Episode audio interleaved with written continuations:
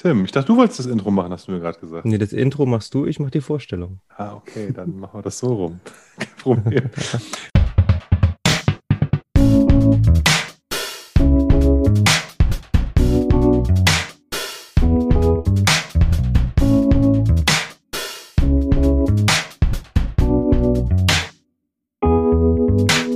Herzlich willkommen zu Dram Good, dem Whisky Podcast. Mein Name ist Oliver. Ich bin Tim. Und wir wollen heute mit euch bummelig eine Stunde über das Thema Whisky sprechen. Und heute haben wir mal wieder einen Gast. Wir sind also nicht alleine. Und dieser Gast hat schon relativ viel erlebt. Wir machen das mal wieder so, dass ich ein paar Sachen erzähle, diesmal ich, nicht Olli, ähm, was derjenige bisher schon gemacht hat. Ähm, er hat eine Ausbildung zum Distillateur gemacht bei der Altenburger Distillerie und Likörfabrik, hier direkt bei uns um der Ecke und hat dort, ich glaube, 2018 seinen Abschluss gemacht und das Ganze mit guten und sehr guten Noten sogar. Ähm, er ist Motorradfahrer. Hm. Er hat bereits in Deutschland, im Libanon, in Mexiko, Norwegen, England, Italien und Schottland Whisky gebrannt und auch andere Spirituosen, nicht nur Whisky. Und ähm, ist aktuell ähm, unterwegs, sowohl als unabhängiger Abfüller, Berater, ähm, Destillateur. Er experimentiert sehr viel, forscht und versucht im Endeffekt Whisky so wie früher herzustellen, beziehungsweise den Geschmack des Whiskys, so wie er früher mal war, ähm, heutzutage wiederzubeleben. Und er ist heute zu Gast bei uns im Dramgood Podcast. Herzlich willkommen, Benedikt wow. von von Spheric Spirits. Wow, vielen lieben Dank für die tolle Intro und äh, ich bin begeistert von deiner Recherche. Instagram macht es möglich. ja, ja, allerdings. Hat das alles gestimmt? Äh, doch, auf jeden Fall. Ähm, äh, eine kleine, kurze Zusammenfassung mancher Dinge. Das stimmt. Ja. Genau. Ähm, ich bin äh, halber Brite, halber Deutscher, habe mein halbes Leben in Deutschland verbracht, äh, dort aufzuwachsen und habe die äh, restliche Hälfte meines Lebens äh, primär in Großbritannien verbracht und äh, ex-britischen Kolonialgebieten wie Hongkong, äh, Singapur, Australien, oh, okay. ähm, Schottland, äh, England. Yeah. Und ähm, bin primär äh, in Leipzig und äh, Barcelona zu Hause. Okay, sehr schön. Und ähm, für die Hörer da draußen, ihr wisst ja, wir nehmen per Zoom auf und aktuell bist du in Barcelona und ähm, das macht es möglich im Endeffekt, ohne dass wir uns jetzt hier persönlich ähm, gegenüber sitzen, ähm, dich heute hier zu Gast zu haben. Genau, ja, ich überwinter oder über, überpandemiere. in Barcelona. Genau. Da direkt mal gleich die erste Frage äh, zum Wetter. Müssen ja. wir neidisch sein auf dich in Barcelona gerade? Oder? Es ist wechselhaft. okay. Ähm, es gibt schon so den einen oder anderen Tag, wo man neidisch sein kann. ja, ja, vor allen Dingen ähm, einfach mal wahrscheinlich schnell mal raus ans Meer gefahren ähm, da bin ich schon ein bisschen neidisch. So ein bisschen habe ich aktuell ähm, Sehnsucht nach dem Ozean oder zumindest mir würde schon die Ostsee reichen. ja, ja. Sehr schön. ähm, erzähl doch mal, wie bist du für diejenigen, die dich auch jetzt nicht kennen, ich denke, ähm, das werden schon einige sein. Ähm, du hast ja aber trotzdem schon sehr, sehr viel gemacht in Richtung Spirituosen, ähm, schon allein mit deiner Ausbildung. Wie bist du dazu gekommen? Ähm, der Hintergrund ist dieser. Ähm, ein sehr guter alter Freund von mir, äh, dessen Vater ist äh, Architekt und hatte viele Aufträge in Asien und hatte dadurch eine extrem große, interessante Whisky-Sammlung unabhängiger Abfüller, die er meistens als Geschenke bekommen hat. Und ähm, seit dem ich würde sagen, 16. Lebensjahr, haben wir dann öfters mal ein Gläschen ähm, vorgestellt bekommen, ja. um ähm, zu realisieren, dass ähm, Destillate äh, Kultur ist und ähm, unterschiedlichste Orte auf dieser Welt unterschiedliche Möglichkeiten gefunden haben, ihre eigenen äh, Rohstoffe ähm, teils sogar auf unterschiedlichste Art und Weise enzymatisch ähm, zu vergehrbaren Zucker zu verwandeln, äh, dann zu vergären ja. und zu destillieren. Und ähm, nicht nur die Welt des äh, Smirnoffs ist, wie so der äh, Durchschnitts 16-Jährige normalerweise denkt. ähm, ja. Und dass vor allem zentral ähm, Europa, ähm, was Obstbrände äh, angeht, viel Kultur bewahrt und natürlich ähm, äh, Rest Europas äh, sehr viele interessante Destillate aufweist, wie zum Beispiel Whisky. Und mhm. ähm, ich habe mein, mein erstes äh, Studium, mein Bachelor in Finanzen gemacht, äh, bin dann anschließend ähm, nach Indien und nach Hongkong, um dort zu arbeiten. Ähm, und habe realisiert, dass ich ein extremes Interesse für Kultur habe und ähm, ich aber keine Nische habe, auf die ich mich mhm. äh, fokussieren kann bei meinen Reisen. Ja. Und ähm, habe dann herausgefunden, dass es äh, knapp 50 äh, Destillerien in der Dachregion gibt, die dich ausbilden können zum Distillateur und es eine Schule dafür gibt, die in Dortmund ne, ist. Ähm, ja. Und ähm, dass eigentlich sehr viel Wissen, äh, Ressourcen, auch äh, europäische Gelder in diese Schule gehen, um diese 10 bis 20 Distillateure jedes Jahr auszubilden. Mhm. Und damals habe ich mir gesagt, okay, wenn ich äh, ein Unternehmen finde, das zu mir passt und das dazu bereit wäre, mich auszubilden für die drei Jahre und mich parallel zu dieser Schule schicken kann, dann würde ich meinen Job in Hongkong aufgeben und das durchziehen. Ähm, dadurch, dass ich aber schon Mitte 20 war und ähm, sehr äh, klare äh, Vorstellungen hatte, war es ja. nicht so leicht, ein, ein, Unternehmen zu finden, bis ich der Altenburger Distillerie über den Weg gekommen bin, die äh, 2004 ähm, massenweise Single Malt Scotch Whisky äh, gekauft hat, weil sie auf dem Radar hatten, dass es äh, in naher Zukunft nicht mehr ähm, unabgefüllten Single Malt zu exportieren gibt. Mhm. Dadurch, dass die Altenburger Destillerie Verträge hatte, ähm, haben sie dann halt, ähm, soviel ich weiß, damals knapp 100.000 Liter gekauft. Ähm, Verträge sind weggebrochen und äh, es gab massenweise dieses wirklich interessanten ähm, fünfjährigen offiziellen äh, Whisky in diesen Stahlcontainer seit 2003. Und 2015 wurde das Unternehmen aufgekauft und der neue Eigentümer äh, hat den Schatz gefunden oder hat realisiert, dass es was mhm. Besonderes ist ja. und ähm, meinte, dass äh, meine Ausbildung damit äh, in Verbindung gebracht werden würde, dass wir damit was Ordentliches machen müssen. Ja. Und äh, so ist dann die Osterland äh, Whisky Kollektion entstanden, wo wir ein altes äh, Kartonagenlager ähm, ziemlich aufwendig umgebaut haben in ein neues Lager. Mhm. Äh, ich mit dem Stefan Müller äh, knapp über 200 Fässer äh, gekauft habe und dann ähm, diesen Single Malt transferiert habe, in diese Fässer transferiert habe. Ähm, und als dieses Angebot damals telefonisch ähm, gemacht wurde, habe ich mich entschlossen, okay, ich werde ähm, nach Altenburg ziehen. Ähm, habe mich ein bisschen damit okay. auseinandergesetzt, wo Altenburg ist. Ich fand es sehr charmant. Äh, mal wieder extrem kulturreich. Äh, als ja. Deutscher mal was ganz Neues. also from Hongkong to Altenburg klingt wie aus so einem schlechten Film. Ne? So. und das Lustige ja, das ist, als ich angekommen bin, ähm, meinten die meisten, äh, sie hätten einen Asiate erwartet. so, du gesagt hast, du kommst jetzt äh, direkt aus Hongkong. Ja. Genau, weil, weil der Geschäftsführer es vorgestellt hat, äh, dass ich aus Hongkong komme. Ja. Ja. ja, und ich hatte eine wahnsinnig tolle Zeit. Ähm, die drei Jahre Altenburger äh, Ausbildung habe ich auf zwei Jahre verkürzen können.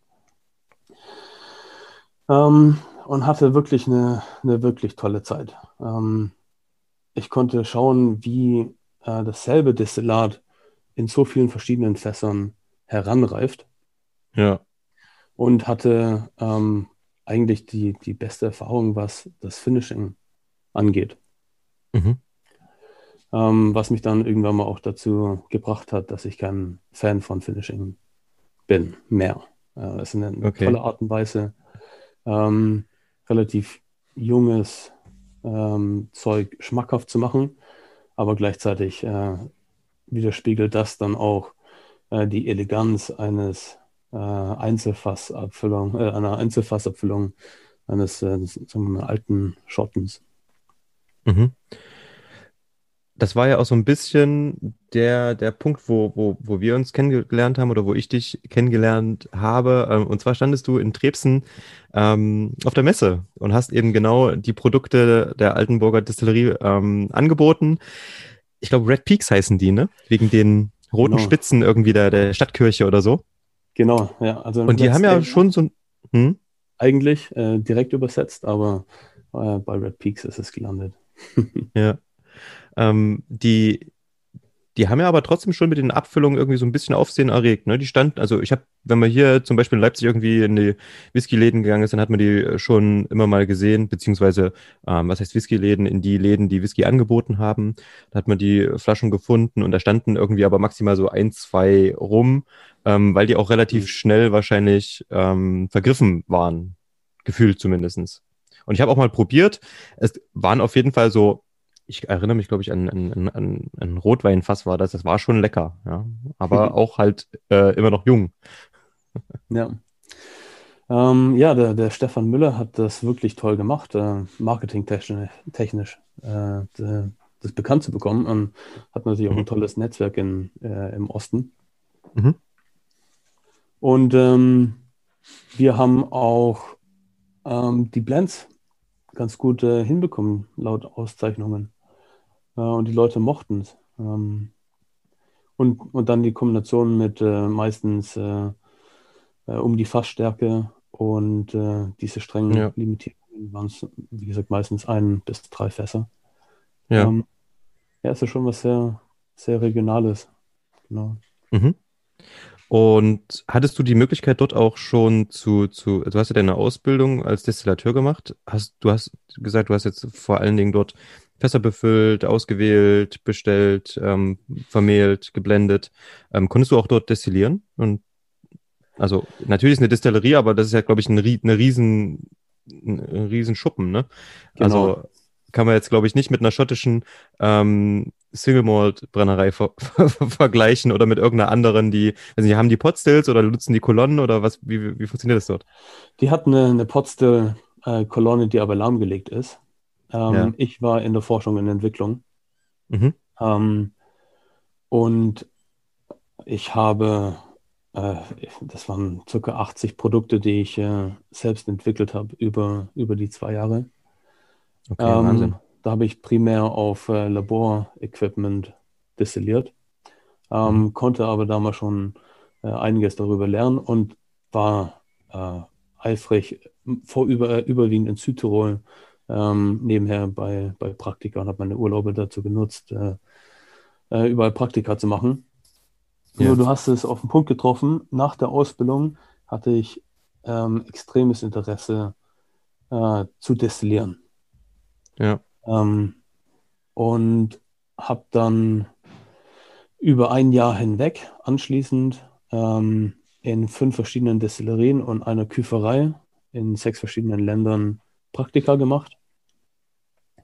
Ähm, angefangen mit der East London Liquor Company in London, dann bei Aurora Spirit Distillery im äh, arktischen Norwegen, also nördlichste Distillerie der Welt. Dann war ich ähm, zweieinhalb Monate in Mexiko und habe auf einer Farm ähm, Mescal produziert. Ähm, habe anschließend mein Praktikum äh, bei den Thompson-Brüdern, bei der Dornock Distillery ähm, machen können. Ähm, ein kleines äh, Wochenendspraktikum bei Klein Liesch. Ähm, in, in Südtirol habe ich dann nochmal zwei Monate Praktikum gemacht und anschließend war ich in Cognac bei, bei einer Küferei. Wahnsinn.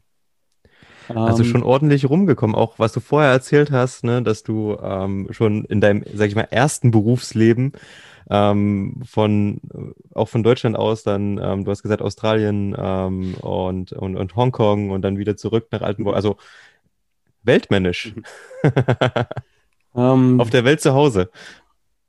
Ich äh, mal schauen, wie die Zukunft aussieht. Äh, Covid hat schon wirklich einiges verändert, aber ich war in, in diesen zehn Jahren Zeitspanne, wo ich äh, äh als dieser Neugenerationsmensch äh, das ausnutzen konnte. Ja. Mhm.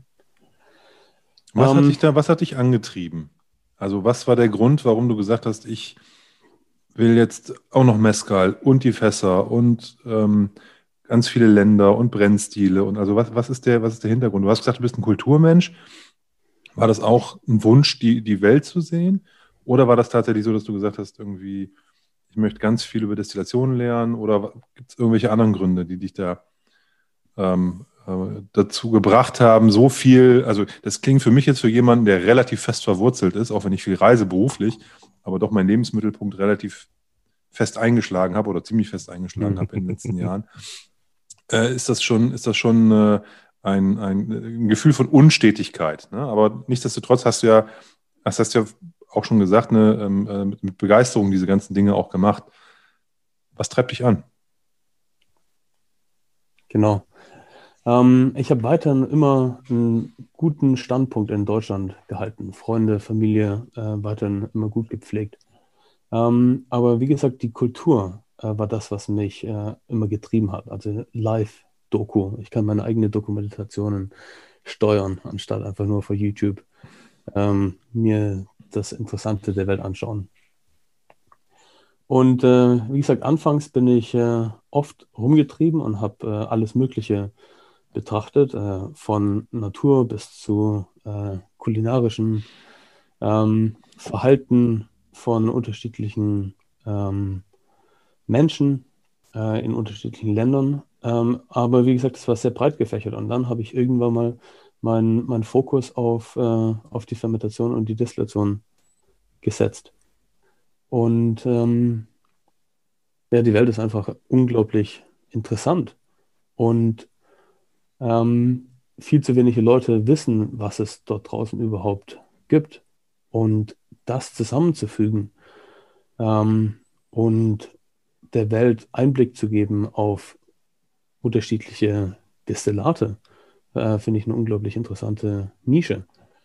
äh, letzt, äh, nichtsdestotrotz ist Whisky die Sache, die mich bisher am meisten fasziniert hat, weil es unter anderem auch ähm, mit die komplexeste ähm, Fermentation oder auch enzymatische Spaltung ähm, hat.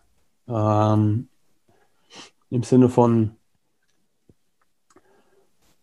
Destillation für mich ist, eine, ist ein Werkzeug, es ist eine Art Raffinierung äh, dessen, was man in der Fermentation erzeugt hat. Mhm. Und ähm, Frucht ist primär ähm, Mono- oder Disaccharide, also vergehrbarer Zucker, was bedeutet, man muss die Frucht eigentlich nur in Ruhe lassen und irgendwann fängt es an zu gären.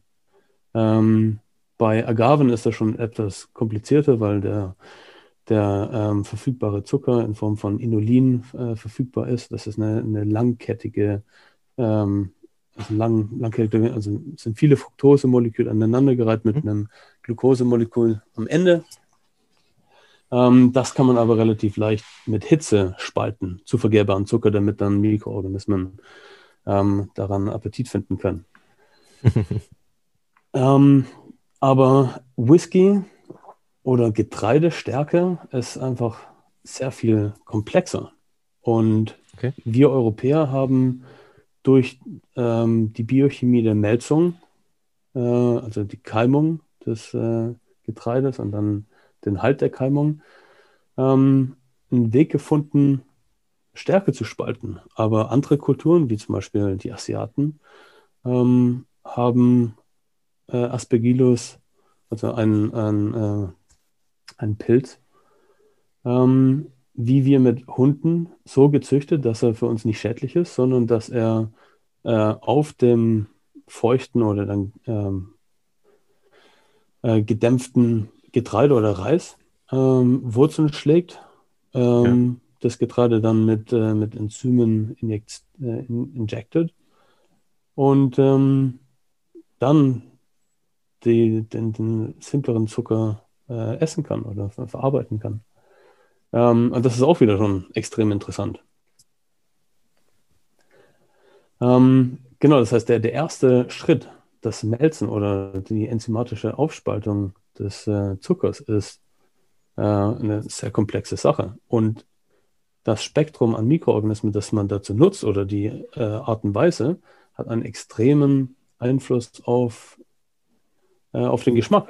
Und das ist mhm. erst der erste Schritt, den die meisten Destillateure, wie zum Beispiel die meisten in Schottland, überhaupt nicht äh, realisieren.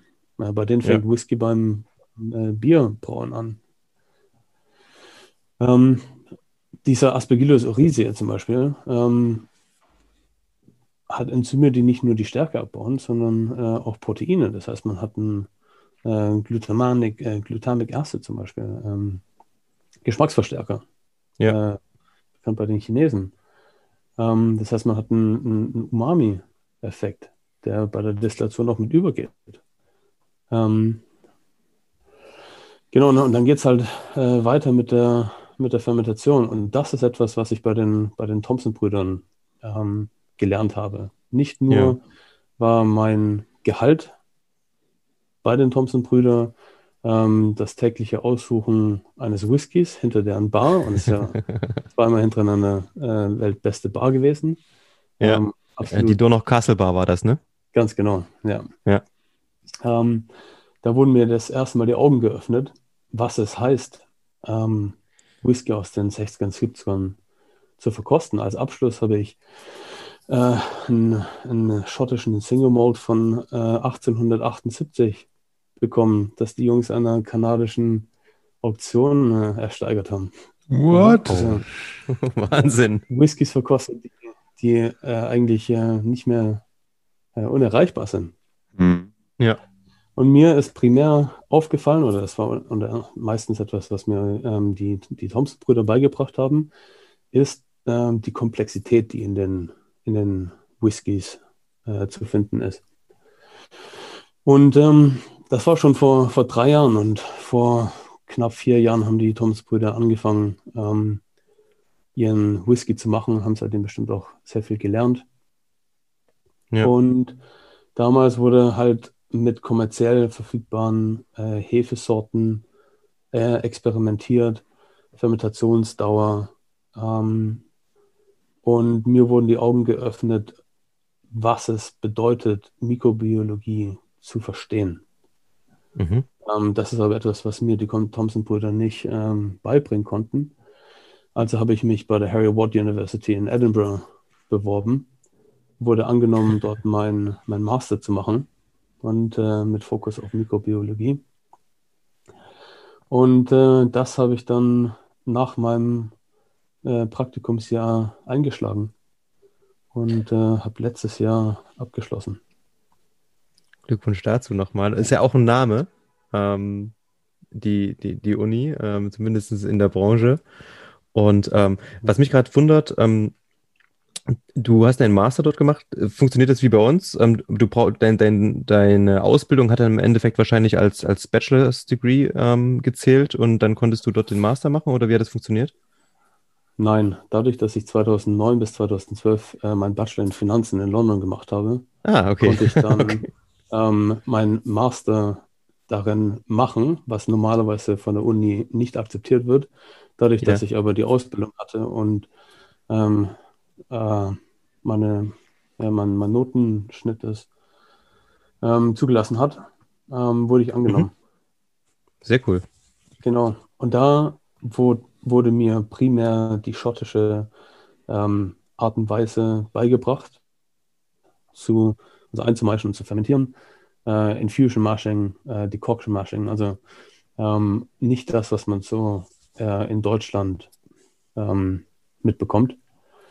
Mhm. Mein, meine Schule wurde auch mit den Brauern geteilt und einer meiner besten Freunde, Ben Palmer, war Brauer. Das heißt, ich konnte durch den schulischen Prozess viel lernen, auch über, über das deutsche Brauen. Und ähm, der, die Biochemie ist, ist dieselbe, aber die Schritte sind ähm, doch etwas anders. Mhm. Ähm, das heißt, ich habe meine Liebe für traditionelle Art und Weise Scotch Whisky zu machen. Ähm, und ich finde es toll, in, in, einem, in, in diesem Rahmen zu arbeiten. Also man darf nur Hefe hinzugeben, keine Bakterien. Ähm, ja. Nur Eiche. Äh, man darf das Wasser nicht manipulieren. Und äh, nur Gerstenmalz. Und die ja. Komplexität, die man aus diesem Rahmen äh, gewinnen kann, ist absolut faszinierend. Und ich finde es toll, dass ähm, die Produkte, die wir herstellen, äh, der Welt zeigen können, dass wir es äh, nach den Richtlinien der SWA produzieren. Und wenn wir es schaffen, ähm, wie momentan eine Fermentation in, ähm, in Norwegen zeigt, ähm, extreme äh, Mango-Aroma und ähm, Spit-Fired Pineapple ähm, in, allein schon in die Fermentation zu bekommen, dann, ähm, dann wer weiß, was man da noch alles machen kann. Und wie gesagt, ich versuche immer diese, diese tropischen Fruchtaromen ähm, wieder mhm. zu erwecken. Ähm, ich habe meine eigene Theorie entwickelt, warum die Whiskys, schottischen Whiskys aus den 60er 70ern ähm, so tropisch fruchtestrig sind. Und meine Vermutung ist, äh, dass früher einfach sehr viel dreckiger gearbeitet wurde. Das heißt, die Leitungen ja. waren dreckig, die, die Washbacks waren dreckig, äh, die, ja. die Häfen ähm, hatten nicht mehr die High Viability. Das heißt, man hatte ähm, sehr viele Mikroorganismen, viele Bakterien, die viele Säuren produziert haben. Mhm. Und diese Säuren ähm, reagieren oder äh, re äh, reagieren mit äh, Alkoholen, die ebenfalls bei der Gärung äh, natürlich zustande kommen, zu, zu unterschiedlichsten Estern. Und vor allem dann äh, während der Destillation äh, im, in der Wash wo dann nochmal für viele, viele Stunden diese Energie in, diese, in diesen chemischen Pot ähm, versetzt wird, äh, entstehen äh, unglaublich Ester. Aber heutzutage, because of health and safety, ähm, kann man natürlich so nicht mehr arbeiten und die SWA erlaubt es nicht, Bakterien hinzufügen, was bedeutet, wir mhm. müssen auf andere Art und Weise Wege finden, diese Komplexität und ähm, diese tropischen Fruchtaromen wieder ins Destillat zu bekommen. Und das ja. machen wir durch ähm, die Betrachtung der, der Mikrobiologie. Mhm. Wir haben äh, zum Beispiel letztes Jahr eine Kollaboration mit äh, Negnien eingegangen. Ja. Mhm. Wo wir einen bestimmten Mikroorganismus, äh, wo wir leider noch nicht so viel dazu sagen können, ähm, isoliert bekommen haben, ähm, der Thiole produziert, die zum Beispiel beim neuseeländischen Cabernet Blanc tropische Fruchtaromen ähm, ins Glas erwecken. Ja. Ähm, und die Ergebnisse waren, waren positiv. Das Newmaker ist ein bisschen wie so ein Tutti Frutti Hubba Bubba. okay. Mal schauen, wie der sich entwickelt. Und ähm, vielleicht muss ich erstmal ausholen, wer wir sind und was wir machen, dass man versteht, was diese Kollaborationen sind, von denen ich gerade ja, ich würde ich würd kurz zwischendrin nochmal eine ähm, ne, ne Anmerkung machen, denn dein Weg, den du nach deiner Ausbildung gegangen bist, also du warst in der Altenburger Distillerie, warst dann fertig dort und für mich ist es ganz klassisch für Handwerk, was du gemacht hast. Handwerker, die einen Handwerksberuf erlernen, ähm, gehen ja im Endeffekt nach ihrer Gesellenprüfung auch auf Wanderschaft, arbeiten mhm. in verschiedenen anderen Handwerksbetrieben, sammeln dort Erfahrungen, ähm, entwickeln sich dort auch total weiter. Und das ist ja im Endeffekt auch überhaupt nichts anderes als das, was du gemacht hast, nur mit dem Handwerk Destillation und eben mit verschiedenen Spirituosen. Das ist für mich eins zu eins genau der gleiche Weg, ähm, wie den ein traditioneller Handwerker gegangen ist. das stimmt. Nur, dass ich dann ganz stark in die Wissenschaft noch äh, eingeschlagen bin. Aber das um, ist ja, ähm, ja, okay. Mhm. Ich hätte noch eine Frage, bevor du zu dem zu der Vorstellung kommst, was ihr so macht. Also sorry, ich muss da jetzt mal noch mal einhaken, nee, nee, sonst kriege ich die Kurve nachher nicht wieder zurück. Du, du, du hast viel über die Prozesse gesprochen, die mit der Fermentation beginnen. Jetzt haben wir ja in der, in der aktuellen Diskussion um Whisky auch oft das Thema Terroir. Und Absolut. welche Getreide, wo angebaut, Biodynamik, äh, wann wird geerntet, etc. etc. Also eine, auch eine sehr komplexe Diskussion an sich schon, die quasi schon in der Produktion der Rohstoffe irgendwo begründet ist und wie die Art der Produktion und welche Rohstoffe man verwendet, äh, zu welchen Ergebnissen führt. Also Beispiel, wir hatten äh, die ähm, dänische, die dänische Distillerie Thü Whisky hatten wir in unserem Podcast. Und äh, die haben sich von, einer, von so einer Samenbank altes, äh, verschollene äh, ähm, Gerstensorten äh, geholt und mhm. äh, züchten die seit acht Jahren immer mit dem Versuch, also auf, auf, bestimmten Feldern, da immer mehr von zu bekommen. Also aus so einer, so einer kleinen Kaffeetasse voller, voller mhm. Getreidekörner ähm, sind die mittlerweile bei einem Feld nach acht Jahren, äh, wo die sagen, jetzt können wir anfangen, damit auch was zu produzieren. So irgendwelche Sorten, die seit den 60er, 50er Jahren gar nicht mehr existent sind. Ganz miese Ausbeute, ähm, ganz anfällig für, ähm, für Schädlinge etc aber eben mit einem, mit einem ganz anderen Geschmacksprofil. Ist das auch was, was du als, als ähm, ein Thema siehst, warum sich die Spirituose Whisky verändert hat von den 60ern bis heute, weil auch einfach das Ausgangsprodukt, der Rohstoff, nicht mehr da ist? Und glaubst du auch, dass der, das Thema Rohstoffe, wo angebaut, in welcher Form, wie geht man um mit diesen Rohstoffen, ähm, dass das eine Rolle spielt eben für, den, für das Ergebnis des Destillats? Sehr guter Punkt. Ähm, an der Uni hatten wir Gerstenzucht, Gerstenmorphologie.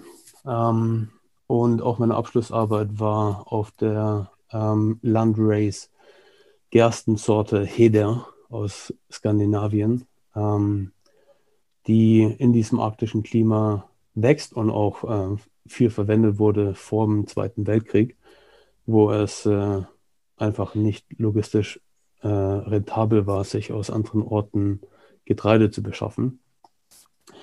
Und ähm, da sind wir momentan im Prozess, dieses äh, Getreide für Whisky anzuwenden.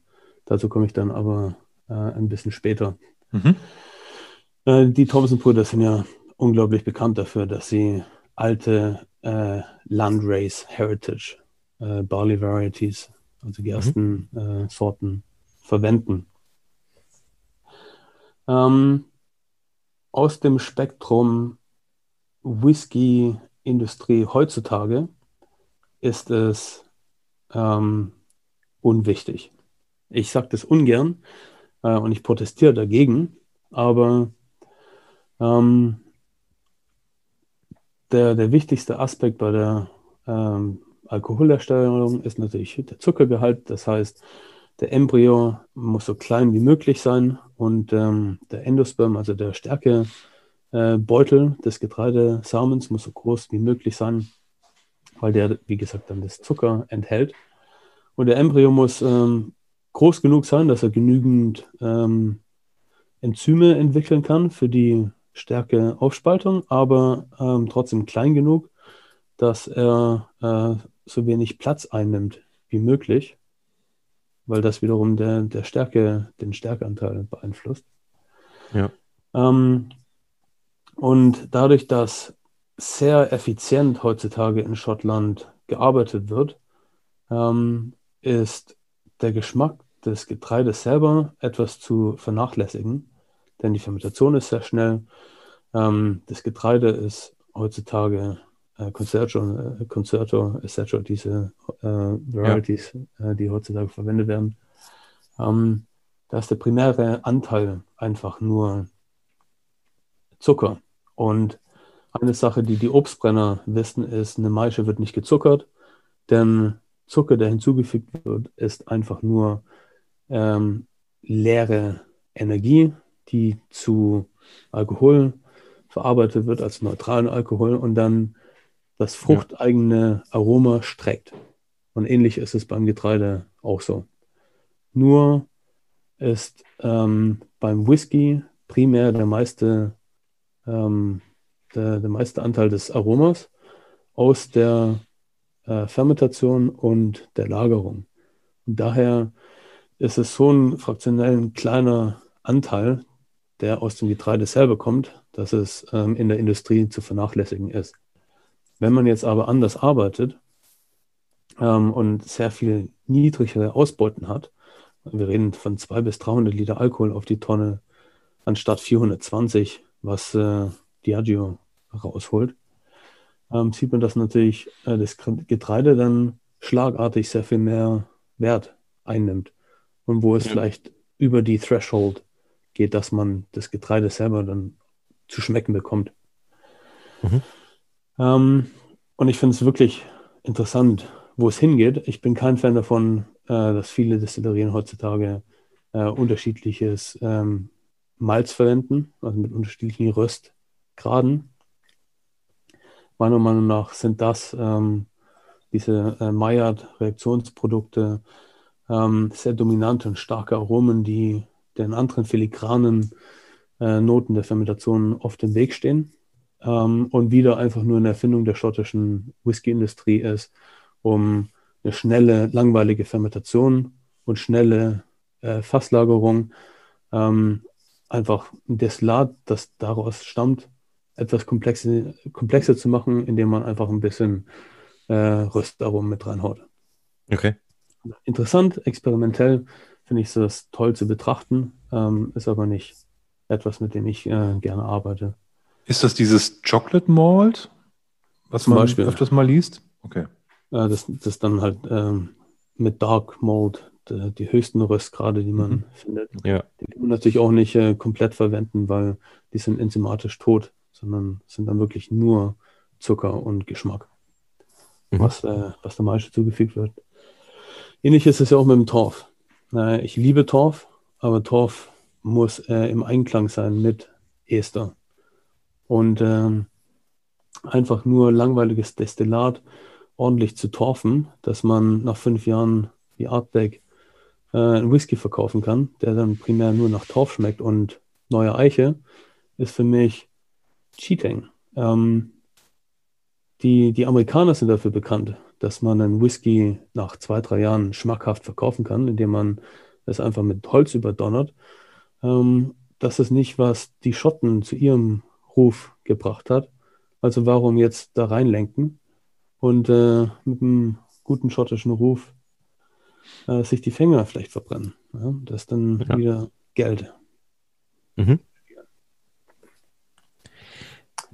Das ist schwierig, also das, das stimmt. Ähm, ich ver verstehe natürlich die Industrie, ne? die Nachfrage ist riesig. Ähm, auf der anderen Seite ähm, fällt uns das ja auch als Ge Genießern auf, dass das dass der Vergleich von aktuellen Abfüllungen und älteren Abfüllungen, das ist ja wirklich ähm, teilweise wie Tag und Nacht. Ne? Ich kann, wir haben heute kurz schon ähm, am, am Telefon drüber geredet. Wir nehmen einen ähm, simplen, selbst einen Blend, ne? Johnny Walker, Black Label. Mhm. Wenn wir den aus den, aus den, aus den 70ern oder so nehmen, ist das kein Vergleich mit dem gleichen Produkt, was wir heute bekommen. Es sind zwei komplett unterschiedliche Produkte im Endeffekt. Mhm. Absolut. Mhm. Absolut. Ähm, sehr schade. Und wir sind die wenigen, die dazu, dazu, bereit sind, das Kapital aufzubringen, solche Flaschen zu kaufen, um unser Wissen äh, insofern zu erweitern. Ja. Die Laie ähm, wird nie die Möglichkeit bekommen, äh, überhaupt den Vergleich zu machen. Das heißt, irgendwann mal kann es sein, dass äh, der gute alte Ruf der Schotten in Vergessenheit rät. Ja. Mhm. Ja. Auf der anderen Seite muss ich sagen, es gibt inzwischen ja, du hast gerade schon Nick Neen angesprochen. Ähm, wir beide sind Fans von Daftmüll. Ich habe mich in letzter Zeit auch viel mit den ähm, mit den Dornach, ähm, mit der Dornach-Brennerei und den Thompson Brothers beschäftigt. Ähm, es sind ja schon Ansätze gerade da, ähm, die in eine andere Richtung gehen als der ähm, Großteil der, der, der schottischen Brennereien aktuell. Ne? Ist ja trotz, also ist ja schon löblich, auch wenn es wenige sind, ähm, dass es, dass es die, die Tendenz trotzdem schon gibt. Genau, das Problem ist, dass äh, sich das fast keiner leisten kann. Welche Craft-Distillerie mhm. hat schon die Möglichkeit, ähm, etwas zu produzieren, was man erst in 30 Jahren ernten kann? Ja. Ähm, und die meisten haben Investoren im Nacken, was wir zum ja. Beispiel haben, ähm, die das nicht ermöglichen. Ähm, kurz zusammengefasst, was die Schotten auszeichnet, ähm, abgesehen ähm, von der damaligen etwas komplexeren Fermentation, ähm, ist ähm, nun mal auch die, die, die Lagerung. Und da kam der Geiz der Schotten denen äh, lustigerweise zu, zugunsten. Ja, man hat ja. äh, nicht die neuen Fässer kaufen wollen, sondern man hat halt das genommen, was man äh, bekommen konnte. Und das waren meistens recht ausgelutschte Fässer. Was heißt ausgelutscht? Also äh, Fässer, die nicht mehr sehr extraktreich sind. Ich vergleiche ein Fass immer gern mit, mit einem Teebeutel. Ja. Ähm, okay. Guter Gut. äh, grüner Tee äh, ist beim zweiten und dritten Aufguss auch noch gut. Man muss aber länger ziehen lassen. Ja. Ähm, aber die, die starken, aggressiven Tannine sind, sind nicht mehr vorhanden, die sind im, im ersten Aufguss. Äh, und deswegen wird äh, in China oft der erste Aufguss auch weggeschmissen. Und mhm. ähnlich ist es auch bei, bei Whiskyfässern. Ähm, man sollte lange in dementsprechend, was die Lagerzeit ist, aber mein Wunsch ist es, sehr lange in einem Fass ähm, zu lagern, das für diesen Zeitraum den perfekten Extrakt ähm, Restbedarf hat. Ja. Und ähm, eine nächste interessante Sache, die mir äh, an der Universität aufgefallen ist, ist, dass ähm, das Wassermolekül kleiner ist äh, als das Ethanolmolekül. Was bedeutet, das heißt, geht, hm. Wasser äh, geht ähm, schneller aus dem Fass wie Alkohol. Ja. Was dazu führt, dass der Alkoholgehalt steigt. Was man. Unter welchen Bedingungen ist jetzt die Frage, ne? Ganz genau. Es gibt nämlich, äh, ich glaube, zwölf Bedingungen. Ähm, wenn man aber ähm, ganz simpel sagt ähm, und ähm, das Fass als Membran sieht, dann würde das passieren. Ja. Ähm, einer der Gründe, warum die Schotten so äh, besonders sind, ist, weil sie diese Bedienungen haben, dass ähm, verhältnismäßig circa 1 zu 1 Wasser und Alkohol verdunstet, weil es einfach kalt und feucht ist. Ähm, was man beachten muss, ist in vielen Destillerien in den USA zum Beispiel, ähm, darf man nur mit äh, 62,5 Prozent Alkohol ins Fass, legal, weil der Alkohol steigt und nach mhm. drei, vier Jahren irgendwann mit der Alkoholgehalt zu hoch ist, oft bei 70, 80 Prozent. Ja. Man hat trotzdem einen Angel Share, also einen Verlust an Flüssigkeit. Sagen wir mal, nach fünf Jahren ist das Fass halb voll, was nicht stimmt, aber gehen wir mal davon theoretisch aus. Es hat aber 80 Prozent Alkohol. Also muss man dieselbe Menge an Wasser wieder hinzufügen, mhm. damit es auf Trinkstärke geht. Was bedeutet, es gab eigentlich quasi keinen Verlust bis auf ein bisschen Alkohol. Bei den Schotten hat man nach, sagen wir mal, fünf Jahren wieder quasi wieder 50-prozentigen Verlust. Der Alkoholgehalt ist aber ebenfalls gesunken, was bedeutet, man kann es nicht mehr mit Wasser auffüllen und hat dadurch ein Konzentrat. Und mhm. ähm, schottische Whiskys haben aus dem Grund oft diese, diese Intensität.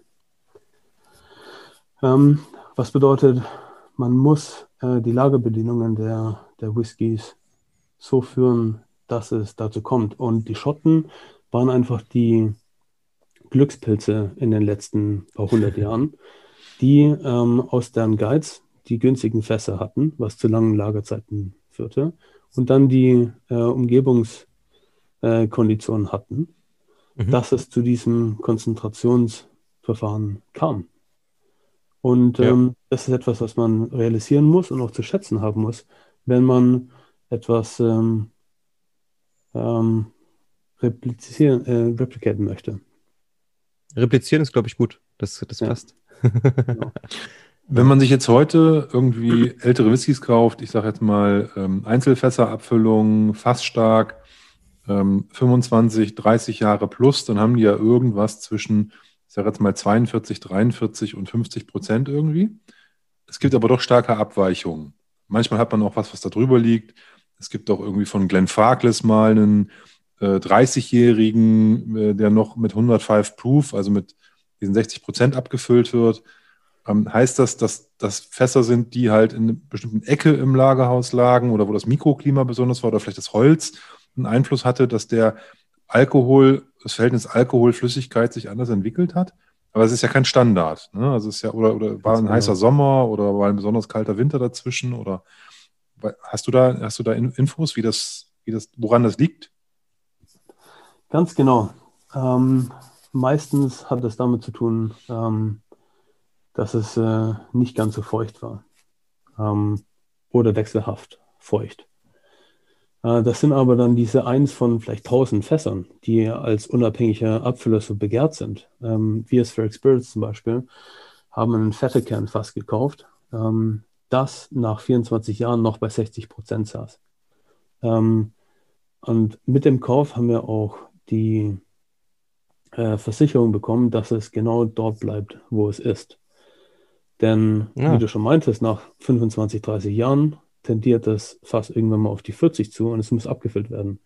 Deswegen ist es so unglaublich rar, Einzelfassabfüllungen in hohem Alter zu finden. Ähm, es ist leicht, ähm, ein Fass mit 60 Prozent, äh, das 30 Jahre alt ist, mit einem, äh, mit einem zu mischen, das auf die 40 zugeht und dann äh, eine Abfüllung von einem 50 Jahre alten Fettekern zu machen aus mehreren Fässern. Aber eine Einzelfassabfüllung zu finden, die nach 50 Jahren ähm, weiterhin noch am Leben ist und nicht auf äh, oder unter die 40 kommt, das ist das sehr besondere Fass. Und mhm. deswegen haben wir dieses Fetterkernfass gekauft, ähm, denn wir hoffen uns, dass es äh, unter diesen Lagerbedienungen äh, vielleicht mal auf die 40, 50 zugeht. Cool. Krass. Eins in, du hast, in Hunderten. Ja. Ja. Aus dem Lager. Du hast jetzt, du hast öfters gesagt, wir, ähm, wir machen das oder ähm, wir haben jetzt das Fass gekauft. Ähm, erzähl doch mal kurz was, ähm, auch, auch, wer, wer, wer sind denn wir? Ähm, gut, wir sind Claudio Schöller und ich. Äh, Claudio ist Physiker, äh, hat drei Jahre in Vancouver Physik studiert und dann noch zwei Jahre äh, Physik in Leipzig. Mhm. Ähm, lebt derzeit auch in Leipzig, ähm, hat in London ähm, Finanz und Business studiert und macht für Spheric Spirits ähm, äh, Strategie und Bürokratie. Also, dass okay. ich mich auf Produktion ähm, fokussieren kann. Ja. Ähm, wir sind beide 50-50 äh, als Partner da involviert. Ähm, und noch ein wichtiger, äh, eine wichtige Person bei uns im Unternehmen ist äh, ein Mexikaner, Alejandro als Puro, der mit mir ebenfalls in, ähm, in Edinburgh studiert hat. Ähm, ja. Er ist zwar nicht äh, in der Firma beteiligt, aber ähm, hat Anteile von vielen Projekten, die wir machen.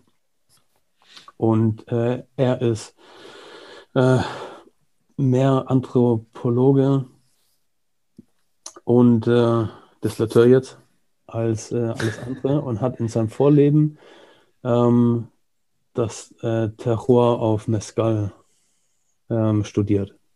Er äh, ah, ist also okay. durch ganz Mexiko gereist, hat geschaut, ähm, welche, welches Klima, das ja in Mexiko sehr stark äh, am Schwanken ist, dementsprechend wo man ist, Auswirkungen auf die Mescal-Produktion hat und dadurch, dass äh, viel Mescal meistens äh, eine Spontanvergärung ist, äh, wo man also keine Hefe hinzugibt, sondern es der Natur ja. überlässt, ähm, sind in der Regel 20 bis 30 Mikroorganismen äh, da am Spiel und dementsprechend, äh, ob diese Fermentation oder ähm, sagen wir mal, in einem Tal neben einem Fluss stattfindet oder äh, in der Wüste oder auf dem Berg unter Pinien, ähm, ja. ist äh, das Spektrum dieser Mikroorganismen riesig. Das heißt, äh, das ist etwas, was er studiert hat oder sich äh, erlernt hat. Und ähm, er ist äh, mit mir in der Mikrobiologie ähm, dann tätig, Organismen mhm. zu isolieren, anzuzüchten ähm, und ähm, zu exper experimentieren mit. Genau. Mhm. Also bei Mescal ist es ja auch Wahnsinn, was dafür, wie vielfältig die Spirituose ist, weil es ja im Endeffekt, also gefühlt für mich ist Mescal eine Spirituose, wo jeder ähm, Farmer in Mexiko seinen eigenen Mescal macht und somit schon von Farm zu Farm ähm, ein komplett anderes Produkt ist, weil jeder wahrscheinlich seine eigene Handschrift hat. Ähm, und da ja, ja schon eine wahnsinnig große Variation gibt bei, bei, bei, bei dem Produkt. Mezcal ist ja in, in Deutschland gefühlt noch nicht wirklich so angekommen, auch wenn es immer wieder prophezeit wird. Ja. Ähm, Liegt an Bürokratie auf mexikanischer Seite. Okay. Ähm, das, das erste Projekt, was wir als Free Experience gemacht haben, waren diese zweieinhalb Monate, die ich in Mexiko verbracht habe. Mhm. Haben wir das, äh, die Genehmigung bekommen und das halbe Dorf beauftragt, ähm, wilde Agaven äh, aus, der, aus der Umgebung zu ernten. Und ähm, nicht nur irgendwelche, sondern vor allem die Tepestate. Das ist eine, eine, eine wilde Agave, die bis zu 35 Jahre braucht zu, zu wachsen, äh, die wir dann äh, auf der Farm verarbeitet haben und wir 450 Liter davon produziert haben. Aber das wird mal ein anderer Podcast, wenn die Flaschen endlich nach Deutschland kommen. Da sind wir gern dabei. Also wir sind was, wir sind zwar ein Whisky-Podcast im, im, im, Step 1, aber wir, wir, wir, wir ähm, geben unsere anderen Themen hin und sind da ziemlich offen. Ähm, ich ich habe mal irgendwo gelesen, dass es äh, diese Agavenproduktion, äh, dass da auch viel Geld drin steckt in Mexiko und dass bewaffnete äh, irgendwie Sicherheitsleute da die Felder bewachen, damit die nicht irgendwie da äh, geplündert werden über Nacht. Äh, ist, ist, das, ist das eine, eine, eine, Geschichte, die so nicht stimmt? Also wächst das da überall so wild rum, dass man sich das einfach einsammeln kann? Oder ist das tatsächlich ein, ein ganz rares Gut in Mexiko, wo äh, was, was gezüchtet wird und behütet wird und quasi bewaffnet äh, ge gesichert werden muss? Also das kommt auf Staat zu Staat äh, drauf an. Manche sind mehr von den Narcos ähm, verwalten als andere. Und ähm, ja, wilde Agaven gibt es überall, aber es ist ein enormer Aufwand, wie wir es äh, zu spüren bekommen haben, diese zu ernten. Man braucht einen, einen, Esel, man braucht Macheten, man muss sich Wege durch Gebüsch schlagen, um überhaupt an diese Agaven ranzukommen. Und mhm. ähm, es ist natürlich sehr viel leichter, ähm, einen Farmer zu überfallen, der ähm, die letzten sieben, acht Jahre äh, eine bestimmte Agavensorte äh, angebaut hat und diese kurz vor, vor der Ernte ist. Mhm, okay, verstehe. Schon gerne überfallen. Das ist auch sehr viel leichter zu bekommen. Und das ist, wie gesagt, startabhängig. Ja. Ähm, also wir, Spheric Spirits, wir sind, ähm, ich nenne es eine, eine Kuckucks-Distillerie oder eine Gypsy-Distillerie. Ja. Also wir haben nicht unsere eigene Produktionsstätte, wir haben aber so einen großen Freundeskreis, äh, dass wir bei unterschiedlichsten Destillerien jeweils One-Off-Batches produzieren können. Mhm. Und ähm, dadurch, dass wir ähm, die, die wissenschaftliche Forschung auf dieses Projekt machen und Zugriff auf Mikroorganismen haben, die nicht kommerziell verfügbar sind, ähm, haben andere Destillerien großes Interesse, mit uns zusammenzuarbeiten, um diese Special Batches zu machen. Vor allem wie zum Beispiel Necknieren, die durch uns dann ähm, eine Nische an Kunden erreicht, die sie so sonst nicht erreichen würden. Äh, und wir wiederum dann die, die nachhaltigen, ähm, eher kommerziellen äh, Kunden auch mal äh, deren Aufmerksamkeit bekommen. Ja. ja. Okay. Also ist es im Endeffekt so, ihr habt, äh, ja, also ihr habt keine eigene Brennerei, aber ähm, durch eure Kontakte, Freunde ähm, aus der ähm, ja, Brennerei Zunft, sage ich mal, ähm, könnt ihr euch dann ab und zu mal, wie zum Beispiel bei Nicknien, ähm, einnisten und ihr könnt, habt dann quasi freie Hand. Ihr könnt dann quasi für eine Woche oder zwei oder drei oder je nachdem, wie lange ihr das, äh, wie lange ihr dafür braucht. Ähm, ich habe irgendwo gelesen, dass ihr auch so ähm, jetzt ein Produkt entwickelt habt mit so super, super langen Fermentationszeiten, die, glaube ich, irgendwie die Monate gingen oder so. Ja. Ähm, wie, wie, wie funktioniert das dann?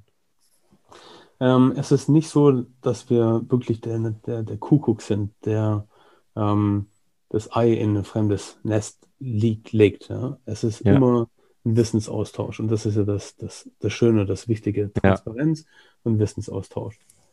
Und bei Negnin war es so, ähm, dass wir letzten Oktober zwei Wochen bekommen haben, die Brennerei zu nutzen. Mhm. und wir über vier Monate die, ähm, die wissenschaftliche Arbeit dazu geleistet haben. Und dann durften wir zwei Wochen lang 100.000 Liter ähm, Wort produzieren, vergären, destillieren und teilen uns den, den Fassanteil. Das heißt, wir haben 30, 31 Fässer produziert. Ja. Äh, davon gehört die Hälfte uns und die andere Hälfte Necknien.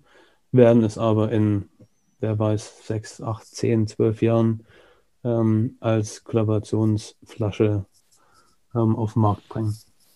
Sehr cool. Ähm, das war mit dem äh, neuseeländischen Mikroorganismus. Ähm, mit Aurora Spirit haben wir eine Kollaboration, wo wir ebenfalls äh, Covid-bedingt jetzt ähm, deren Brennerei nutzen durften, weil deren Eigenproduktion ein bisschen äh, niedriger war dieses Jahr. Ja. Und ähm, ich habe letzten letztes Jahr über zwei Monate Covid-Zeit äh, dann in Norwegen wieder verbracht. Ähm, ich habe 500 Kilo getorftes äh, ähm, Malz aus Großbritannien bestellt und habe ähm, mit Originalkulturen, äh, Quake Originalkulturen, ähm, drei verschiedene äh, Fermentations-Batches äh, gemacht. Mhm. Und zwar Quake ist etwas, was ja derzeit viel Aufmerksamkeit bekommt. Ähm, also okay, norwegische Farmhaus-Hefe. Ja, okay, genau. Ähm, bekannt sind ja die Belgier mit deren Saisonbier ähm, oder auch die Franzosen mit deren Saisonbier. Und ähm, die Norweger sind derzeit extrem auf dem Radar, weil durch Norwegens Abgeschiedenheit ähm, deren Hefezucht, also ungewollte Hefezucht, ja. ähm, über die letzten hunderte von Jahren so ähm, enorm isoliert war, dass es ähm, eine, ein eigener Stamm wurde und amerikanische äh, oder auch ähm, dänische Hefebanken oder Züchter ähm, haben daran Interesse gefunden, ähm, haben diese komplexen Kulturen analysiert und dann einzelne ähm, Hefestränge isoliert und kommerziell mhm. verfügbar gemacht. Was für mich aber alles andere ist als den Charakter, den man durch eine, eine Originalkultur bekommt, wo äh, mehrere, teilweise 10, 15 solcher Hefestränge ja. ähm, miteinander konkurrieren. Äh, teilweise auch noch Bakterien mit drin. Und ähm, wir arbeiten oder wir gehen halt auf die Farmen zu und äh, fragen, ob sie dazu bereit wären, uns äh, etwas von deren äh, Originalkulturen zu geben und wir ähm, einfach deren Namen dann erwähnen als Dankeschön und vielleicht auch mal ein, zwei Flaschen.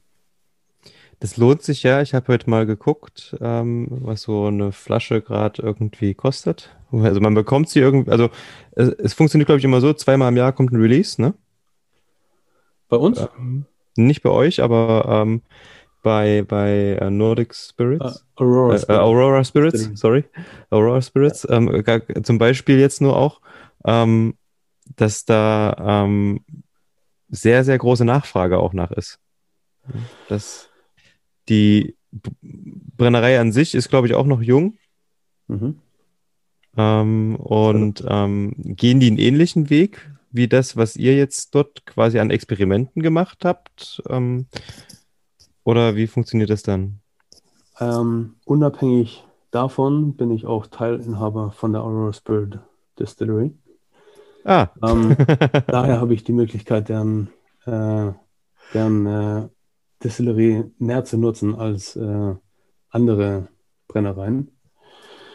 Ähm, und ich mache bei denen offiziell die, die Forschung und Entwicklung nebenher, ähm, mhm. primär aber auch den Whisky. Und wir haben ähm, uns vorgenommen, über die nächsten vier Jahre äh, zwei Whiskys pro Jahr rauszubringen, mhm. jeweils auf experimenteller Basis um, ja. also jeder, jeder, Whisky ist anders, um die Wasser zu testen, was die Leute mögen, bevor mhm. wir dann äh, den Bifrost, also das ist deren Produkt, den, den Bifrost äh, Whisky auf den Markt bringen. Mhm. Ähm, es werden zukünftig aber äh, auch andere ähm, Besonderheiten rauskommen, wo ich nicht viel dazu sagen kann. Ähm, eins kann ich sagen, dass wir seit mehreren Jahren ähm, daran sind, ähm, alte Gerstensorten dort oben wieder anzubauen als erster in der Arktis.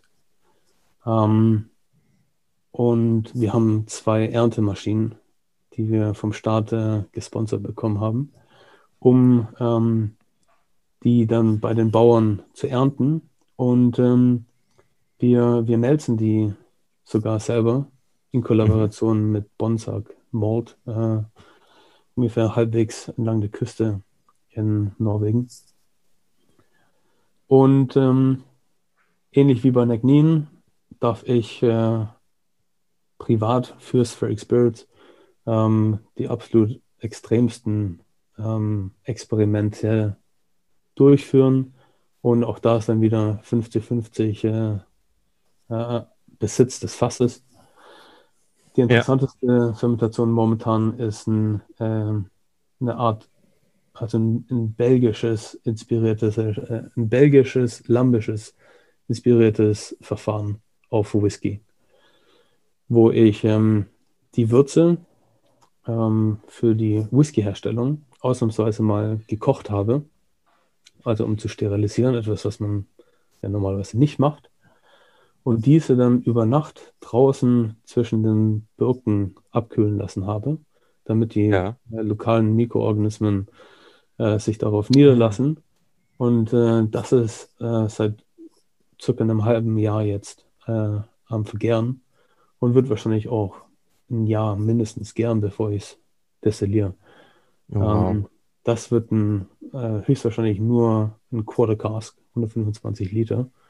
Ähm, und ich bin sehr gespannt, was passieren wird. Ich habe äh, den pH nicht angepasst, was bedeutet, die ersten Monate hat man quasi jeden Mikroorganismen, der überhaupt in der Luft war, ähm, auf dieser Party äh, auffinden können.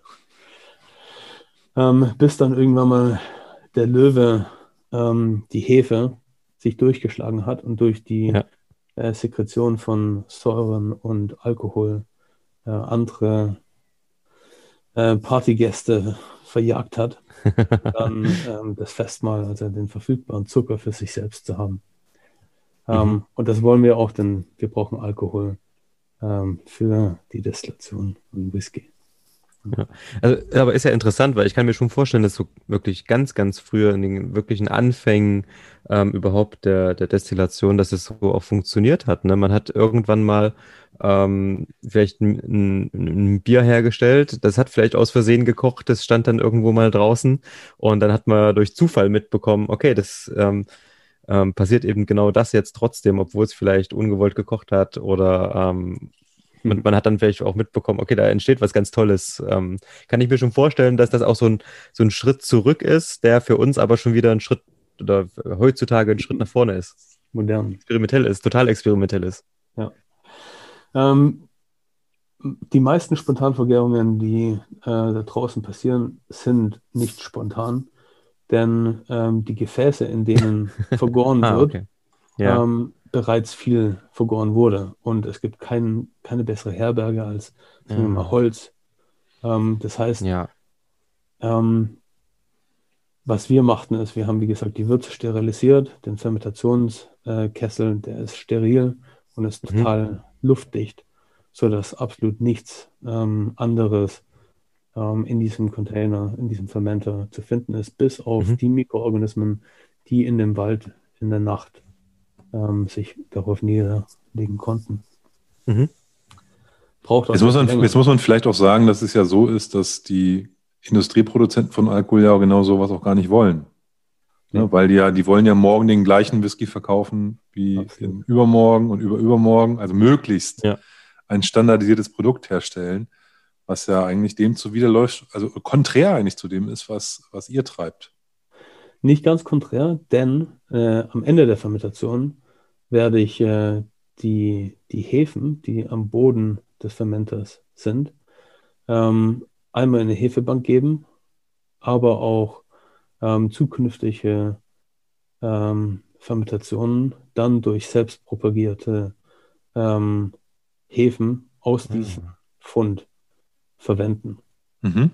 Was bedeutet, okay. ähnlich wie Christian Hansen damals 18, äh, im 19. Jahrhundert ähm, die erste Hefe einfrieren konnte, um mhm. genau diese ähm, Beständigkeit ähm, der Welt zur Verfügung geben, werden wir es machen. Wir haben aber unseren eigenen arktischen Mikroorganismen äh, isoliert oder gefangen. Ah, cool. Trapped. Ja. ähm, ich erinnere mich zum Beispiel jetzt auch, irgendwann gab es doch von, von ähm, Glenmorangie so, ein, so, eine Sonderabfüllung. Die haben ja auch irgendwie die Hefe, wie hieß das Ding, Spears oder sowas.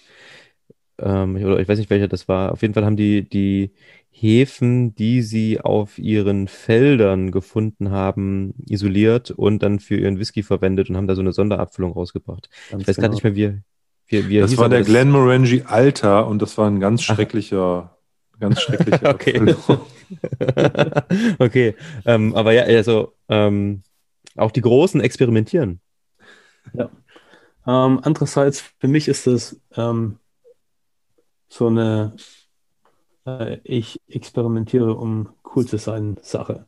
Ähm, mhm. Es ist sehr leicht, äh, vom Getreidefeld äh, einen einzelnen äh, Mikroorganismus äh, zu isolieren und dann mhm. diesen, genau diese einzelne Hefe zu verwenden, um dann eine ziemlich kontrollierte Gärung zu machen. Okay.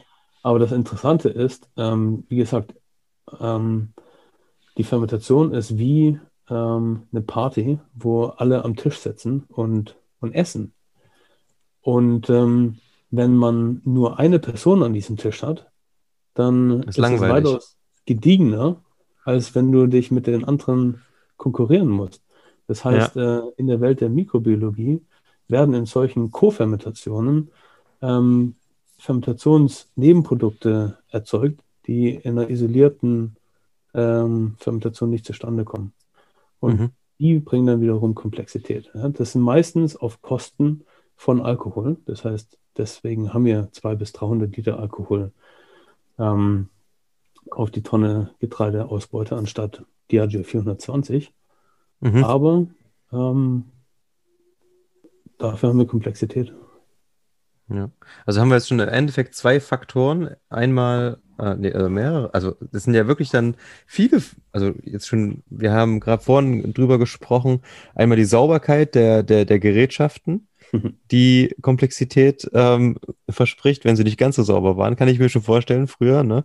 Ähm, nicht alles so wirklich sauber gemacht. Dann ähm, hast du gerade gesagt, ähm, was ja auch da so ein bisschen mit reinspielt, ähm, dass die, dass die ähm, ja, die Vielfalt an Mikroorganismen, die dann, was ja da auch so, wie gesagt, so ein bisschen mhm. mit verbunden ist, ähm, dafür verantwortlich ist. Und was ich mal ähm, gehört habe, das war ganz witzig, ähm, und zwar, ich, ich weiß gar nicht, es war bei irgendeinem Stammtisch oder so, und hat irgendjemand auch gesagt, was glaubt ihr, warum die Produkte aus den 60er und 70er Jahren, ähm, zum Beispiel auch so alte Artbacks und so, so unfassbar gut waren? Meistens waren das die Sachen, die um die Winterzeit gemacht wurden, wo die Leute einfach vergessen haben, ähm, dass das, ähm, dass das, dass, dass, dass eben noch ähm, eine Fermentation stattfindet und haben dann einfach mal das Ganze übers Wochenende oder sind in die Ferien gefahren und das stand halt in den Tanks noch. Ähm, und dann gab es halt so diese Zeit, die dann hinzukam. Mhm. Und das waren dann diese, diese Superprodukte wohl, die man heute so ähm, in, in Auktionen für unbezahlbare Preise noch ja. bekommt. Ja?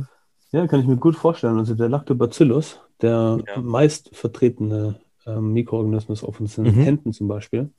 Ja. Ähm, er produziert, wie gesagt, äh, Säuren, also äh, Lactic Acid, Milchsäure.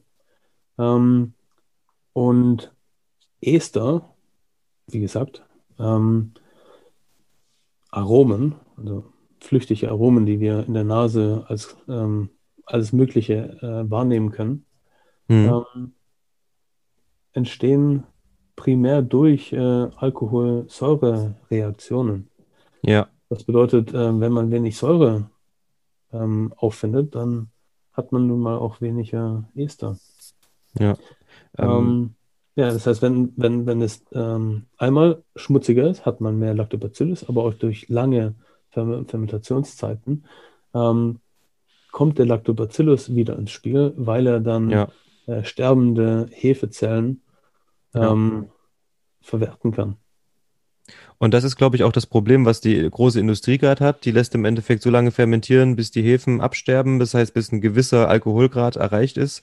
Und ähm, dann war's das, weil man möchte ja Alkoholausbeute und alles, was darüber hinausgeht, geht wahrscheinlich dann wirklich in diese mikrobiologische Richtung, wo dann die Bakterien wirklich anfangen, ähm, wo die Säuren dann äh, mit dem Alkohol reagieren und wirklich die, ähm, die ähm, Geschmäcker, die Ester entstehen. Ne?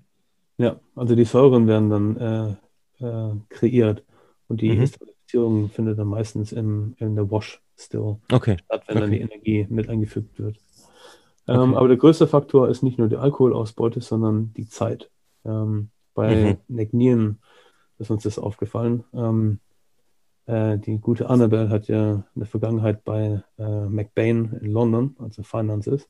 Das heißt, viele ihrer äh, Investoren von McNean sind äh, wahrscheinlich äh, Finanzgurus. Äh, Mogule. ja. Und da ist ganz klar äh, Fermentationszeit. Ja? Also wenn man ähm, wie Diageo oft in, 24, äh, in, in 48 Stunden etwas komplett vergären kann, ähm, oder die Thompson-Brüder in 10 Tagen, dann hat man einen ja. Faktor vom, vom Fünffachen, was ja. am Ende ordentlich aufs Kapital ausschlägt.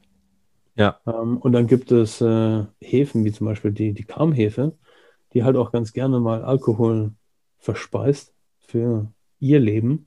Das heißt, man hat sogar eine, eine Reduzierung von, von Alkohol. Ähm, ah, okay. Deswegen, das ist natürlich etwas, was die Großen nicht wollen, aber ähm, ja. Genau. Und ich hatte, ähm, Olli hat es vorhin schon erwähnt, die Typrennerei, ähm, in, in, in Dänemark. Wir hatten ja die zwei Jungs zu Gast und haben dann auch so, sowas gefragt wie, ja, wie lange fermentiert ihr? Und gucken sie uns an und zucken mit den Schultern. Naja, keine Ahnung, das ist dann halt in den Tanks und manchmal so zwei Wochen oder so. Eigentlich ja, zwei Wochen, manchmal ein bisschen länger. Ne? Und äh, die haben sich überhaupt keine Gedanken drüber gemacht. Die haben das Zeug angesetzt, haben es stehen lassen. Ja, pass und, auf, das, ähm, nee, nee, sie haben sich, also das war muss, so, die, die hatten in den ersten Jahren keine eigene Distille, sondern haben das in einer, das, ah, ja. Pülwhisky ist ein Bauernhof, ein Bio-Bauernhof, die ja. eben angefangen haben, eigenen Whisky zu machen, irgendwann vor zehn Jahren oder sowas, in, in Dänemark. Im Thül, das ist so im Nordwesten, südlich vom Skagerrak, in so einem, in so einem Naturschutzgebiet. Und ähm, die hatten keine eigene Distille und haben dann quasi das Zeug angesetzt und mussten sich dann hinten anstellen in der Distille und mussten dann halt zweieinhalb Wochen warten, weil das da halt lag und bis die was brennen konnten. Und deswegen haben die halt so lange fermentiert. Also, wie genau die Zeit war, aber die mussten halt, die haben halt gesagt, wir mussten halt warten, sorry. Ne, weil wir waren nicht dran beim Brennen. Und deswegen stand das halt zweieinhalb Wochen. Du Whisky, die muss ich mal aufsuchen und vielleicht eine Kollaboration starten. Es ist, ist, ist also ist sehr, sehr, sehr interessant. Ich habe die im Urlaub durch einen, durch einen, durch einen Zufall entdeckt. Ist halt, ist halt eine Bio, ein Biobauernhof, ein großer.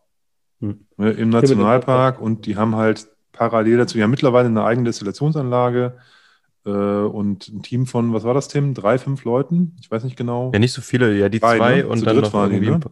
Ja. Und die brennen also, aber halt, ähm, ähm, also die, die Personen, die sind da die ganze Zeit am Brennen und am Machen und oder arbeiten halt für diese Distillerie ja. und nicht mehr auf dem Hof, also nicht mehr für die Kühe ja. und die, die kümmern sich halt äh, da um diese alten, alten Getreidesorten und so. Also ganz spannend. Okay, ja. klasse. Ja. Wo wir gerade sozusagen jetzt äh, den kurzen Schwenk nach Dänemark gemacht haben, würde ich sagen, nochmal ganz äh, kurz den Schwenk in den hohen Norden. Aurora, heißt es Aurora Distillery? Aurora Spirit. Aurora Distillery. Ähm, das ist ja Distillery. wirklich, also man, das ist ja nicht nur Norden. Also wer Norwegen kennt, ne, der denkt dann vielleicht an irgendwie Oslo, also eine Überlegung, ich habe noch ein Bergen, Trondheim. Ne, aber da, von Trondheim fährt man ja, glaube ich, nochmal 3000 Kilometer, bis man bei der Distillery angekommen ist, glaube ich. Ne? so aus, genau. Es sind äh, bisschen mehr als 300 Kilometer über dem äh, arktischen Polarkreis. Da, viel Kreis. weiter ist dann nur noch Wasser, ne?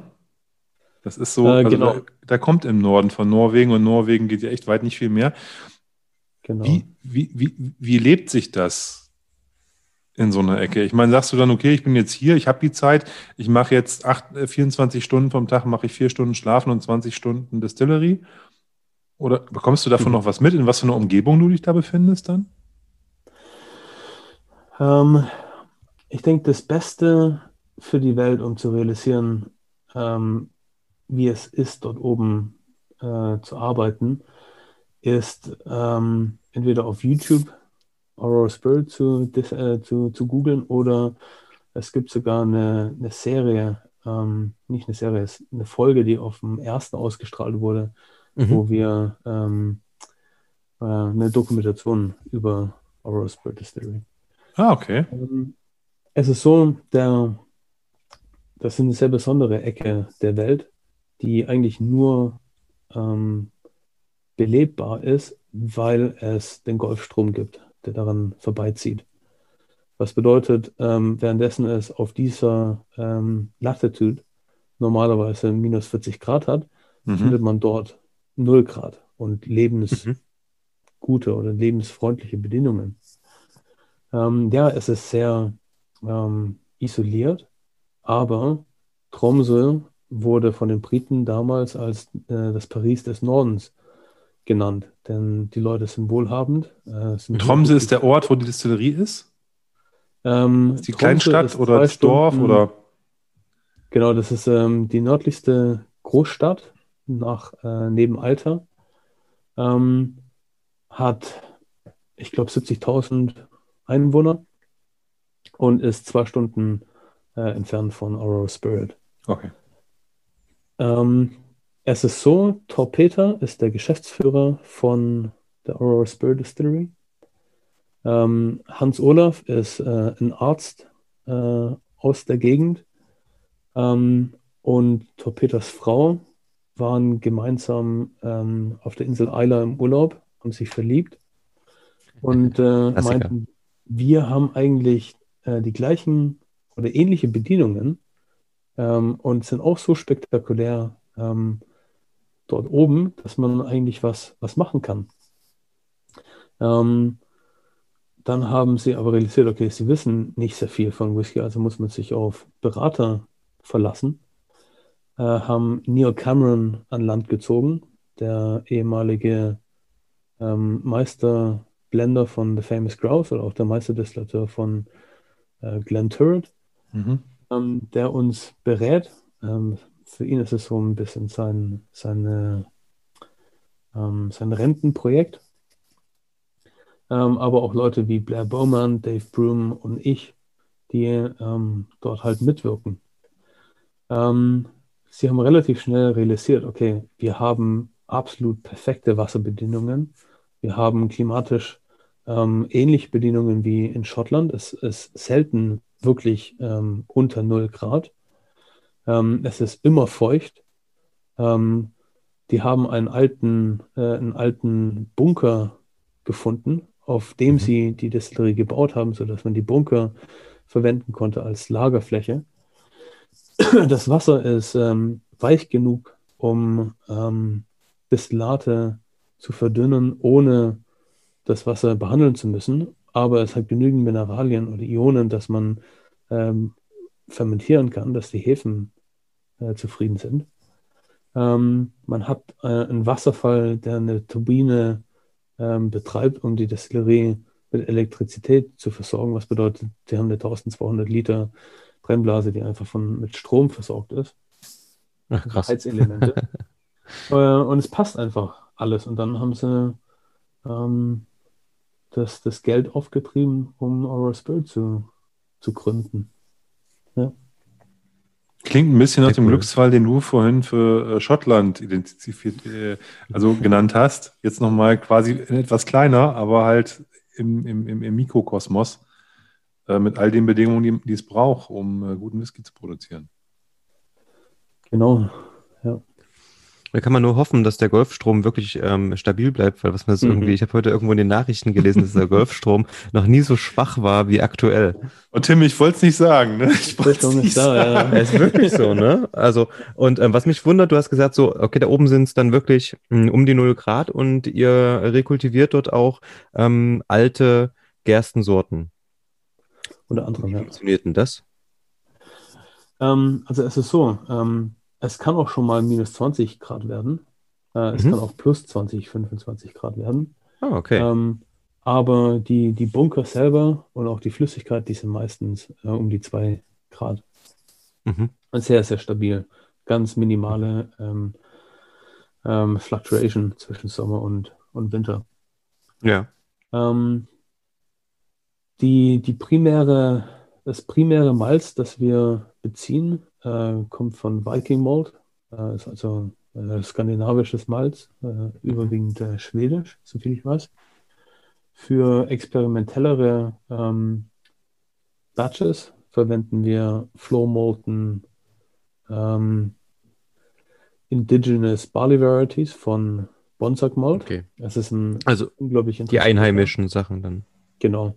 Mhm. Das ist ein, ein Amerikaner, er hat auch einen PhD, also einen, einen Doktortitel äh, so wie was in Agrarwissenschaften, der eine norwegische Frau geheiratet hat und eine Melzerei gegründet hat, wo alles äh, nicht mit, äh, mit äh, Malting Drums läuft, sondern tatsächlich äh, Flow Molten.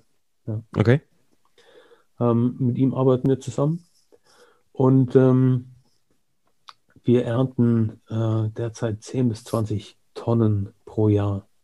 Mhm. Ähm, also sehr wenig, um unsere komplette Produktion ähm, mit eigenem arktischen Malz zu versorgen. Wir werden wahrscheinlich auch nie äh, dorthin kommen, aber wir werden ähm, langsam mit mehr und mehr Bauern zusammenarbeiten, ähm, um irgendwann mal äh, das Volumen stets zu steigern.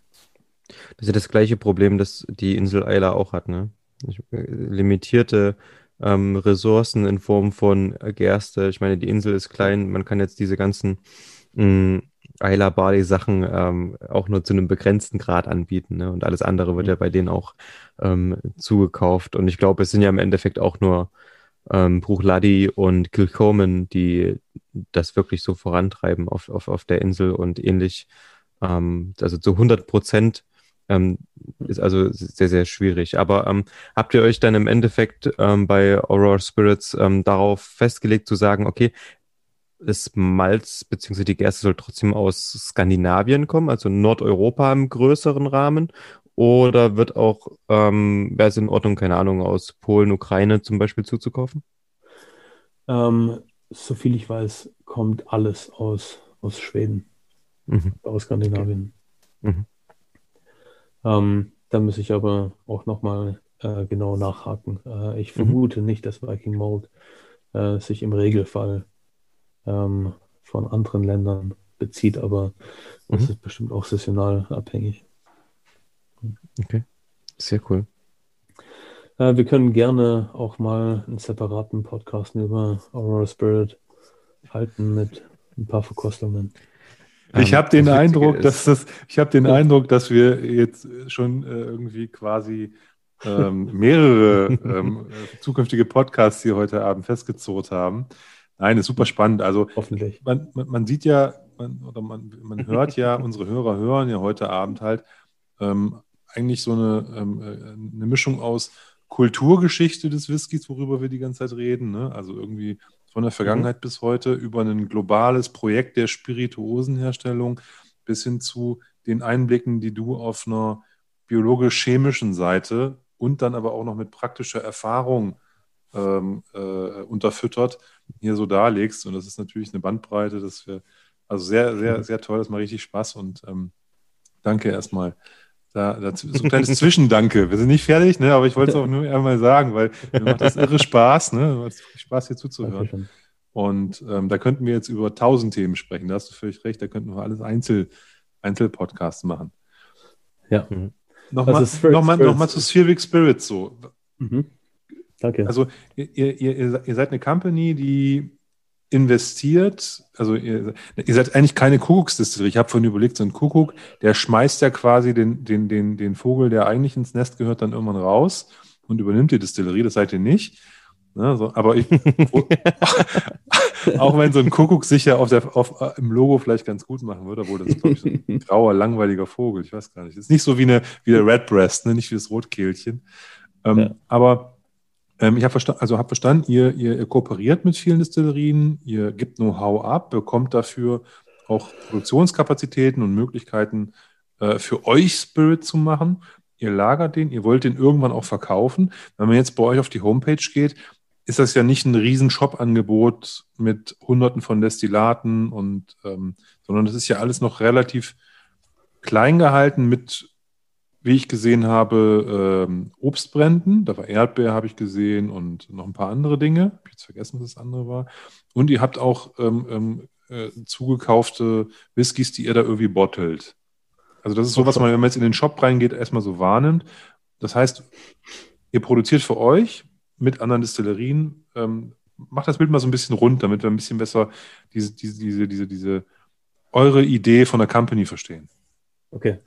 Gerne, wir sind sehr komplexes Business, deswegen braucht es auch ein bisschen länger. Um alles, alles gut, wir sind im Podcast, wir haben Zeit. ähm, wie gesagt, primär ist ähm, der Sinn und Zweck von Spheric Spirits ähm, absolute höchste Innovation ähm, auf sehr traditionelle Whisky-Produktion ähm, zu betreiben und das in Kollaboration. Ja? Also ähm, mit Negnin haben wir bereits eine Kollaboration gemacht. Mit Aurora Spirit haben wir bereits mehrere Kollaborationen gemacht. Mit den Thompson-Brüdern stand eine ähm, Kollaboration äh, in der Pipeline, die aber leider durch Covid ähm, zerbrochen wurde, genauso mit East London Liquor Company. Mhm. Ähm, wir beschränken uns aber nicht nur auf Whisky, obwohl Whisky für uns Leidenschaft ist und vom Gaumen her einfach unglaublich toll ist. Ähm, wie gesagt, wir sind auch interessiert an Mescal, die wir selber auch schon produziert haben. Ähm, wir machen aber auch äh, zukünftig geplant einen komplett spontan vergorenen Obstbrand in Kollaboration mit einem Obstbrenner in Südtirol und äh, dem höchstgelegenen äh, Weingut Europas, ähm, wo die Trauben biodynamisch gebaut werden. Wir bekommen die Dresder der Wein, äh, Weißweinherstellung, äh, lassen die wiederum mit einem Gärstarter, also äh, einer ihrer Weinflaschen, ähm, äh, angären und dann destillieren wir das zu einem biodynamisch spontan vergorenen Grappa. Mhm.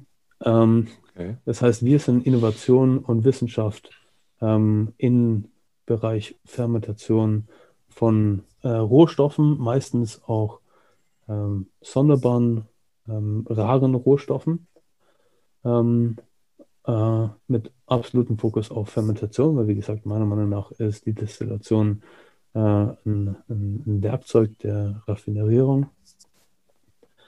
Und das ist äh, primär unser Business. Aber dadurch, dass wir ein gutes Netzwerk zu Schottland haben, wie gesagt, Dave Broom und Blair Bowman, die Thompson-Brüder, ähm, haben wir die Möglichkeit, alte und rare schottische Whiskyfässer zu kaufen, zu ersteigern, äh, um diese dann unabhängig abzufüllen. Und die Welt ist voller mit unabhängigen Abfüllern, die äh, günstige Destillate schnell auf den Markt bringen wollen, indem sie es äh, finishen und was weiß ich noch alles mitmachen. Und äh, wir wollen, wie gesagt, der Welt zu relativ erschwinglichen Preisen äh, die guten alten Sachen aus Schottland anbieten, die äh, den Ruhm des schottischen Whiskys ähm, verursacht haben. Mhm.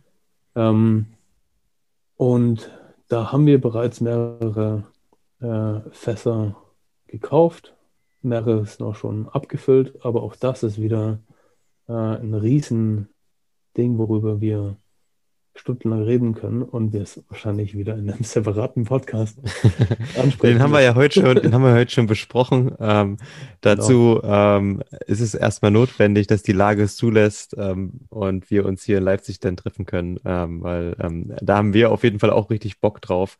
Erstens, ähm, dich und Claudio dann mal in, in, in Real Life äh, kennenzulernen, nochmal, ähm, beziehungsweise Olli dann auch und ähm, dann natürlich auch die Sachen einfach mal zu probieren. Ja, gerne. Ja, die Sache der Obstbrände ist eigentlich ein ganz lustiges Ding und zwar, ähm, es gibt tausende von Obstbrenner und das sind ganz tolle Menschen und die haben alle mhm. oder die meisten haben einfach ein Kontingent von 300 Liter Alkohol im Jahr. Was bedeutet? Was sie raushauen dürfen äh, aufgrund von Steuervorgaben und so weiter. Lizenzen. Genau. Genau. Was bedeutet, ähm, es lohnt sich für die Leute überhaupt nicht, äh, ihr Zeug zu vermarkten oder international anzubieten. Aber es sind wirklich die tollsten Produkte. Also mhm. äh, die Praktika, die ich damals in Südtirol gemacht habe, der Kerl verbringt eine Woche ähm, Slowberries, also Schlehen, per Hand zu ernten im Winter ja. nach Frost mit mhm. Hand, per Hand an dornigen Gewächs, ähm, um letzten Endes 10 Liter ähm, Destillat zu bekommen. Und das macht er auch nur, weil im Dorf genügend Obstbrenner sind, wo man dann äh, angeben kann. Ja, mein Destillat ist besser, schon mal, was ich gemacht habe. Das ja. verkauft er. Das, äh, das, also kein, kein Mensch würde das jemals kaufen und vor allem nicht zu einem Preis, wo, wo es sich rentiert, sowas dann nochmals zu produzieren. Mhm. Und da hatten wir dann halt die Idee, komm, wir müssen die Jungs äh, äh, repräsentieren und als Kollektiv ähm, kann man dann auch die Volumen erzeugen, um zum Beispiel, wie wir es tun in London, ähm, das Zeug dann anzubieten. Das mhm. heißt, äh, in, in Gesamtheit äh, ist man stark. Das heißt, wir haben unsere Flasche und unser Wiedererkennungsetikett, aber der Fokus ist komplett auf den Namen des Produzenten, ähm, seiner Lage ähm, und eine detaillierte ähm, Beschreibung wie er arbeitet, was er für eine Anlage hat, mhm. äh, wie das Obst äh, ähm, wuchs, verarbeitet wurde, wie es destilliert wurde. Das hat für mich so, zum einen so ein bisschen den Genossenschaftsgedanken, ja, zusammen im Endeffekt ähm, für, für eine gewisse Region zu stehen und zum anderen auch dieser Trend, der hoffentlich auch weitergeführt wird, ähm, von einer totalen Transparenz und ähm, damit auch, ähm, Olli und ich hatten hier zum Beispiel im Podcast relativ häufig darüber gesprochen, warum wird denn in, ein deutscher Whisky gebrannt? Was soll das? Wir haben so viele gute Obstbrenner. Wir haben ähm, im Ende, also wir haben einen Korn, ja, ein Lagerkorn gibt's vielleicht auch. Ähm, warum muss jetzt jeder Whisky brennen? Und ähm, das war dann auch so, ähm, so, so eine Frage, die uns ähm, oft, oft beschäftigt hat. Natürlich, weil man Geld damit verdienen kann, natürlich, weil die Nachfrage da ist, ähm, aber auch, ähm, wie du gerade sagst, ne, ähm, Südtirol, Alpenvorland, ähm, selbst hier um, ums Eck bei uns gibt's genügend ähm, Obstbrenner, die wahrscheinlich ein sehr, sehr gutes Handwerk machen, was aber nie jemand zu Gesicht bekommt. Ja, das ist gut gesagt. Ähm, ich finde, ich finde ganz kurz, ich muss, ich muss eins nochmal sagen. Ich habe hier gerade äh, mal, äh, bin hier bei euch im Shop und habe hier einen Erdbeerbrand mal offen. Ne? Mhm. Also habe sozusagen, bin da drauf geklickt, muss so eine Flaschengröße einstellen. 300 Milliliter ist die große Flaschengröße. Also etwas weniger als eine, eine halbe Standardbottle. Und dann hast du bei Produktinfo Sachen stehen, die du normalerweise nie äh, irgendwo lesen kannst, wenn du eine Spirituose kaufst. Ne, mhm. Zum Beispiel, also die Erdbeersorte, ähm, dann natürlich Alessandro Secchi, das ist da der Produzent. Secchi. Ausbeute 116 Erd Erdbeeren pro 100 Milliliter Flasche. Und das heißt, du kaufst eine 300 Milliliter Flasche und weißt, du hast ungefähr 400 Erdbeeren da drin. Hm.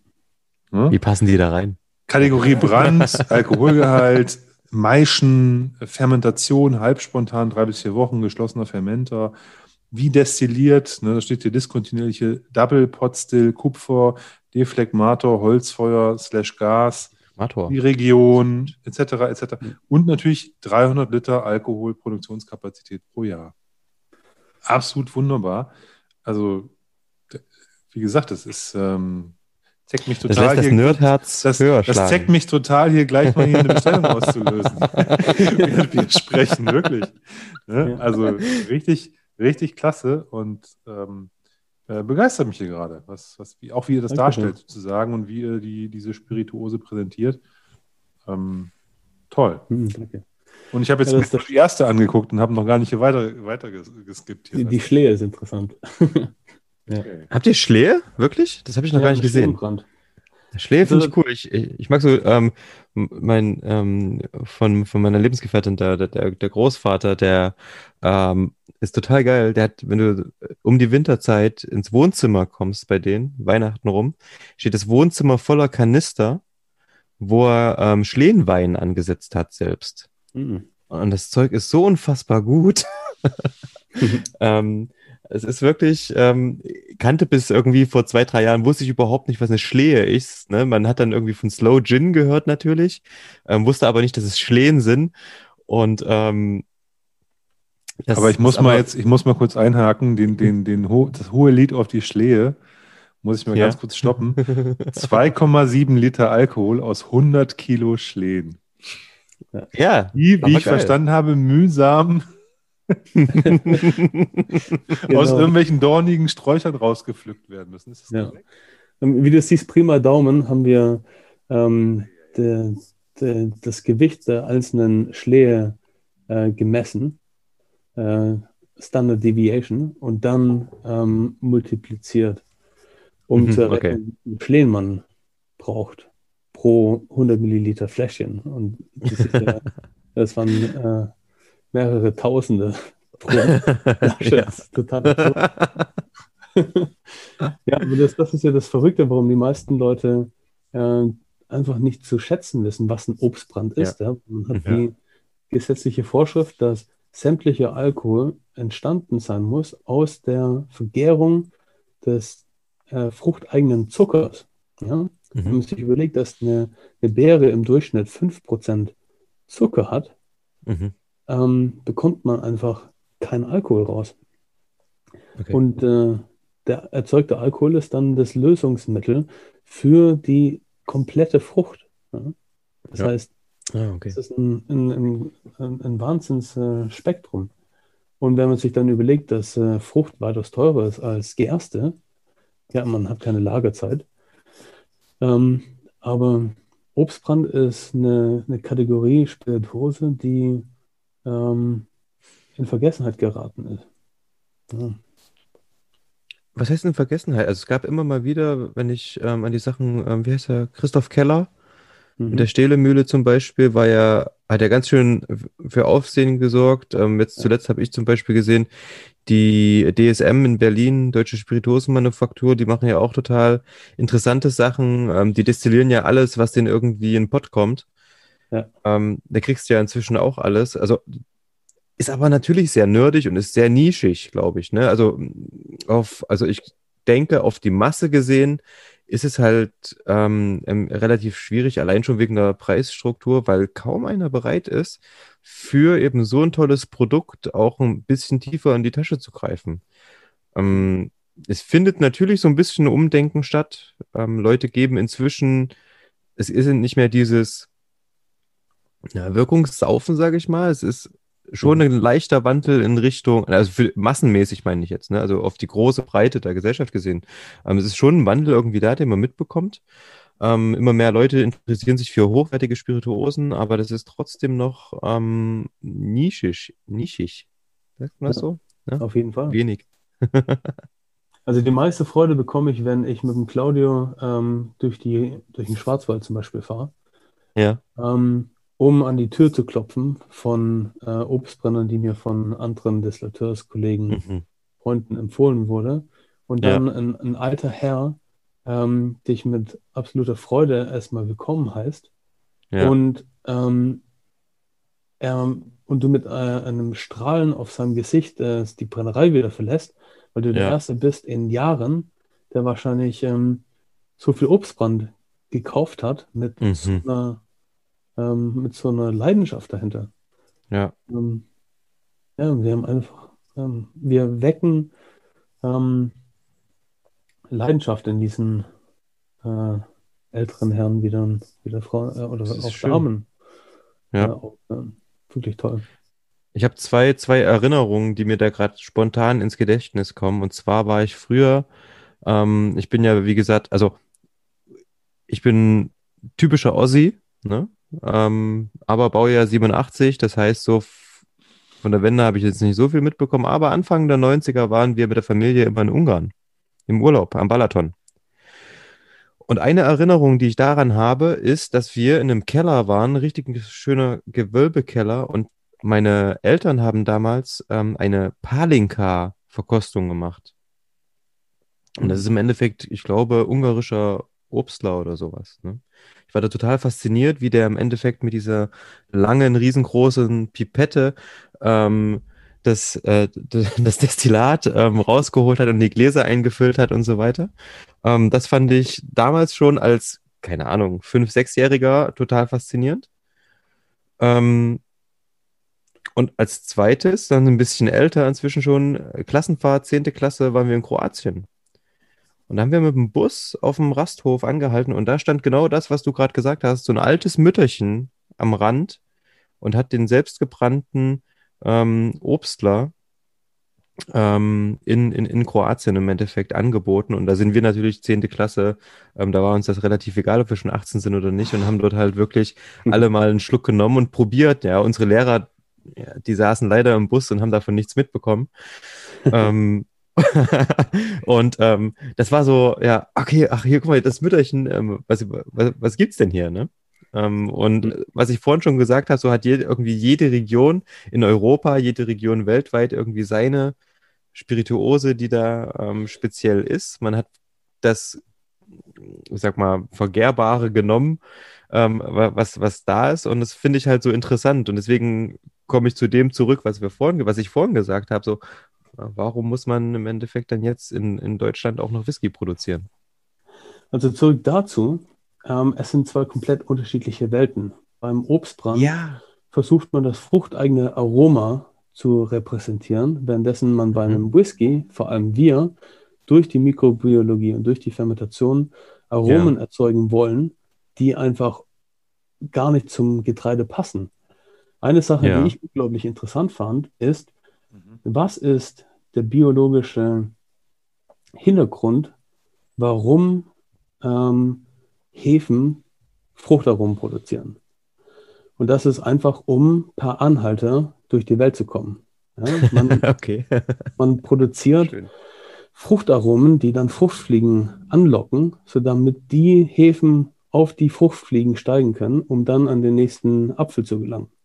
Und das ist der einzige Grund, warum ein Bier fruchtig äh, riecht und schmeckt. Genauso auch der Whisky und nicht nur nach Getreide.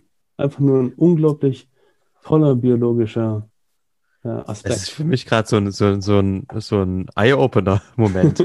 ne? Mich nerven diese Fruchtfliegen natürlich immer übelst, aber ich verstehe absolut, was du gerade sagst. Also macht halt Der Tim wird einfach jetzt eine ganz Sinn. andere Weltsicht auf die Fruchtfliege haben und wenn die dann irgendwie da ist, nein, du darfst sie nicht kaputt hauen. ja. Pack bitte diese Fruchtfliegenfalle weg. das ist gut, was die macht. Ja, und, und dieses Aroma, ja, das wir eigentlich äh, bei der Whisky-Herstellung produzieren mhm. wollen, was faszinierend ist, wenn dein Whisky nach, nach Mango, nach äh, Ananas schmeckt. Ja. Äh, ich will aber nicht, dass äh, ein, ein, ein, Erdbeerbrand irgendwo auch ein bisschen nach Ananas schmeckt. Ja. Mhm. Deswegen, es sind zwei komplett unterschiedliche Welten und beide ja. haben absoluten Existenzgrund äh, ähm, in Deutschland. Was hältst du so von, den, von, den, von der deutschen Kornbrenner-Szene? Kornbrenner-Szene ähm, ist gut. die, die Schule, die Destillateurschule war ja in Dortmund. Da haben wir mhm. uns ein paar ähm, Kornbrenner angeschaut. Ähm, das sind auch wirklich sehr charmante äh, Brennereien oft. Und äh, leider ist äh, durch den Kapitalismus, also ich bin selber als äh, Geschäftsführer Kapitalist, ähm, aber ähm, indem sich vier, fünf Brennereien zusammentun, können sie äh, ein Produkt anbieten, was günstiger ist als ähm, der Einzelbauer das tun kann. Und sind wir wieder bei der Genossenschaft. Genau, ja. Ähm, so ist dann halt EAL entstanden, ja? also Euro-Alkohol, der größte Kornbrenner ähm, Deutschlands, wenn nicht sogar Europas. Mhm. Äh, vor allem jetzt, dass Brexit raus ist. Und ähm, ähnlich macht es ja auch wahrscheinlich Diageo, ja? zu einem gewissen Maße, aber okay, das ist jetzt weit hergenommen. Äh, es gibt auf jeden Fall wirklich interessante, äh, noch existierende kleine Kornbrenner, vor allem im Ruhrpott, ähm, mhm. die immer äh, lohnenswert sind zu besichtigen. Aber ähm, alles, was durch eine Rektifizierkolonne geht und relativ neutral das Destillat von abgezogen wird, ähm, hat natürlich nur ein gewisses Spektrum an ähm, Lagerkapazität. Ja. ja. Also ähm, ich sehe ein Destillat ja immer als ähm, wieder eine Sammlung unterschiedlichster äh, Moleküle. Äh, ein Wodka, der zu 99 Prozent nur aus Ethanol besteht, kann in einer Fasslagerung nicht viel verursachen. Ja? Das heißt, es gibt ein bisschen Oxidation, ein bisschen mhm, ja. ein kleines die, bisschen Esterifizierung. Aber die Zielsetzung beim Wodka ist ja wirklich ein möglichst neutrales Destillat herzustellen, oder? Also genau. gefühlt zumindest. Das, was ich von Wodka was ich gehört habe, wir würden sagen, über Wodka irgendwie.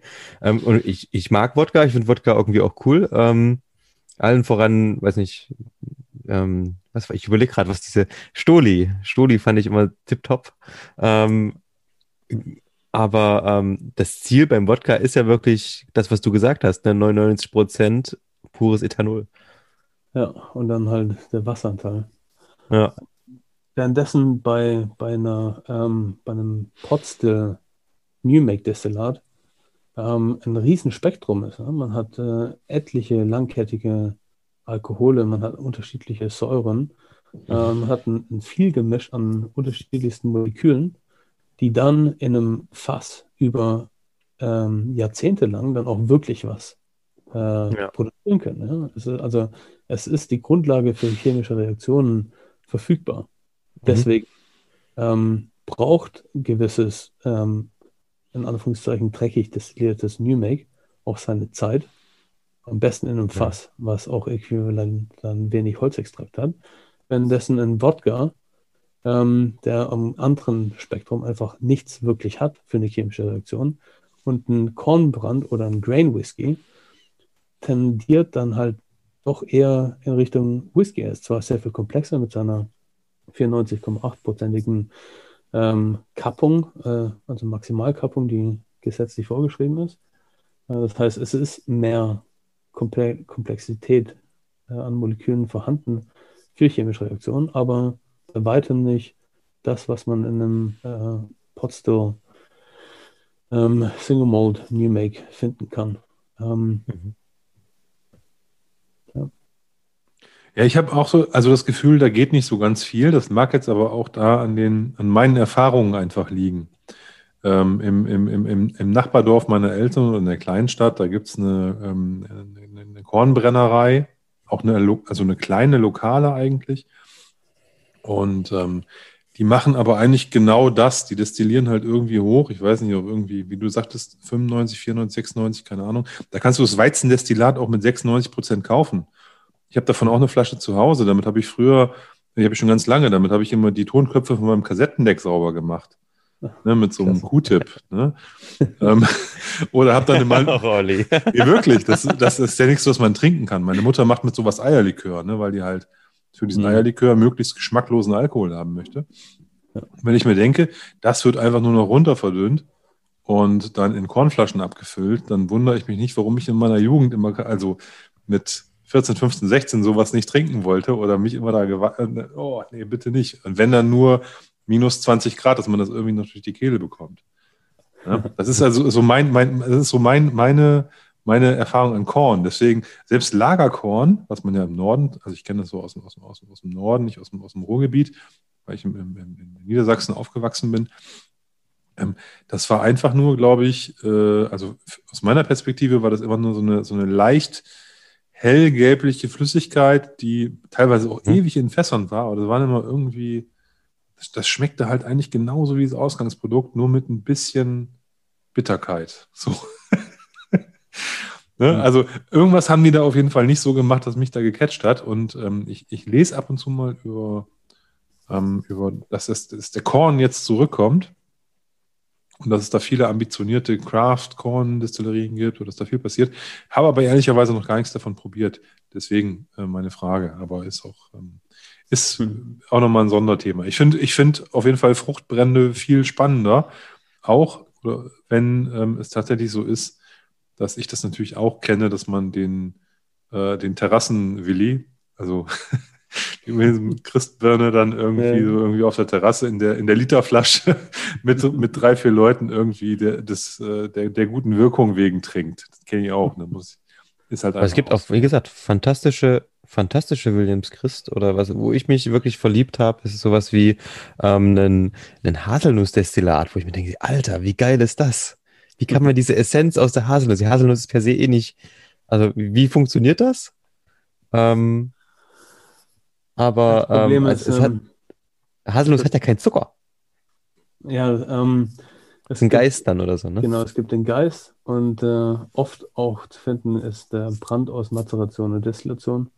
Das hm. ist dann so ein, so ein äh, Fake-Brand, wo ja. man äh, rechtlich bis zu 22 Liter Neutralalkohol auf 100 Kilo äh, Frucht okay. oder Rohstoff zugeben kann. Mhm.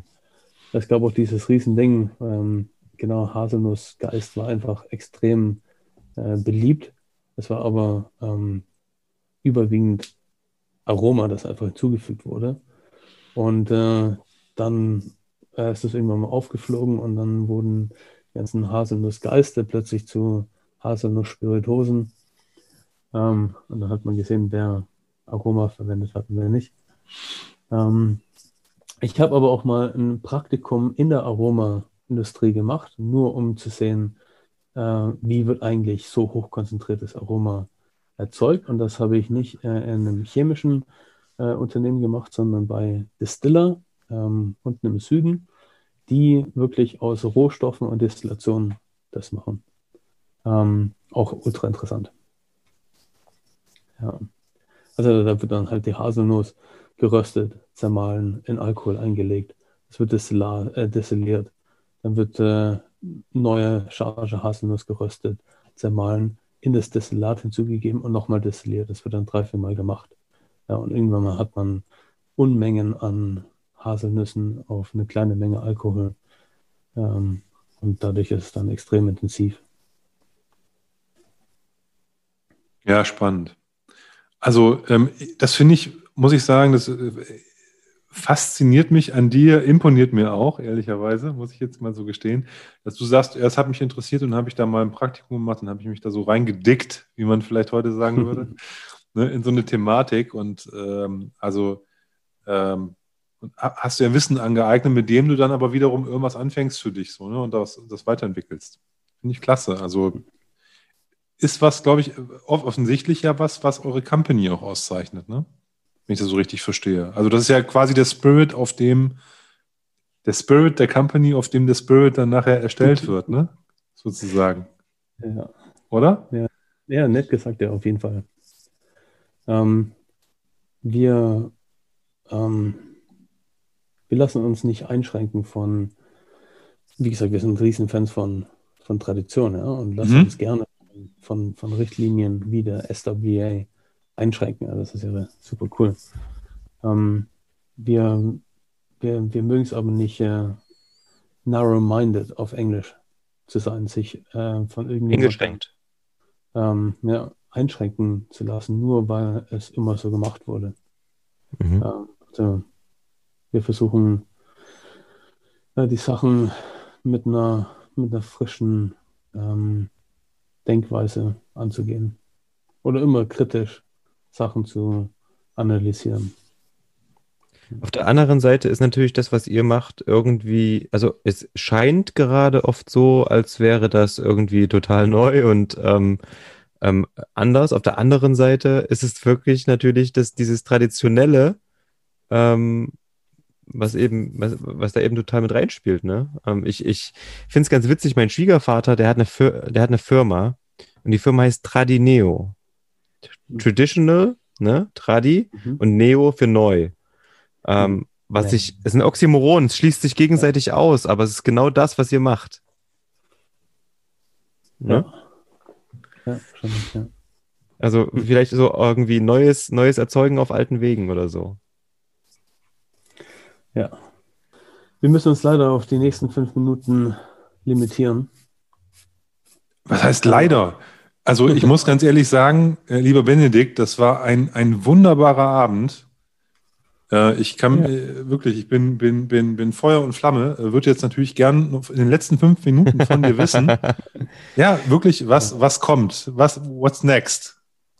Was, was, was, was, was, was, was treibt ihr gerade so? Was sind jetzt die, die äh, Dinge, die wir ähm, und unsere geschätzten Zuhörer, die sich jetzt natürlich mit ähm, Civic Spirits und mhm. mit dir als Person auf dem Instagram-Kanal und weiß der Geier was, mit, auf, auf, welchen Wegen auch immer, irgendwie zu dir und zu, zu eurer Company finden. Ähm, was, was, was können die erwarten? Was kommt? What's next? Ähm, wir ähm, haben nicht im Kopf eine Grenze, was unsere Whisky-Reifung angeht. Was bedeutet, ich kann nicht sagen, ob wir euch in fünf Jahren oder erst in 15 Jahren unsere ersten Eigenproduktionen an Whisky anbieten können. Äh, das heißt, da muss man sich wirklich einfach, äh, ähm, äh, ja, ab, man muss einfach abwarten. Ähm, Entschuldige, Benedikt, das ist keine gute Antwort. Ich bin 44 Jahre alt. ich bin nicht zwölf, weißt du? Nein, alles gut, das war nur ein Spaß. Erzähl weiter. Ja, ja.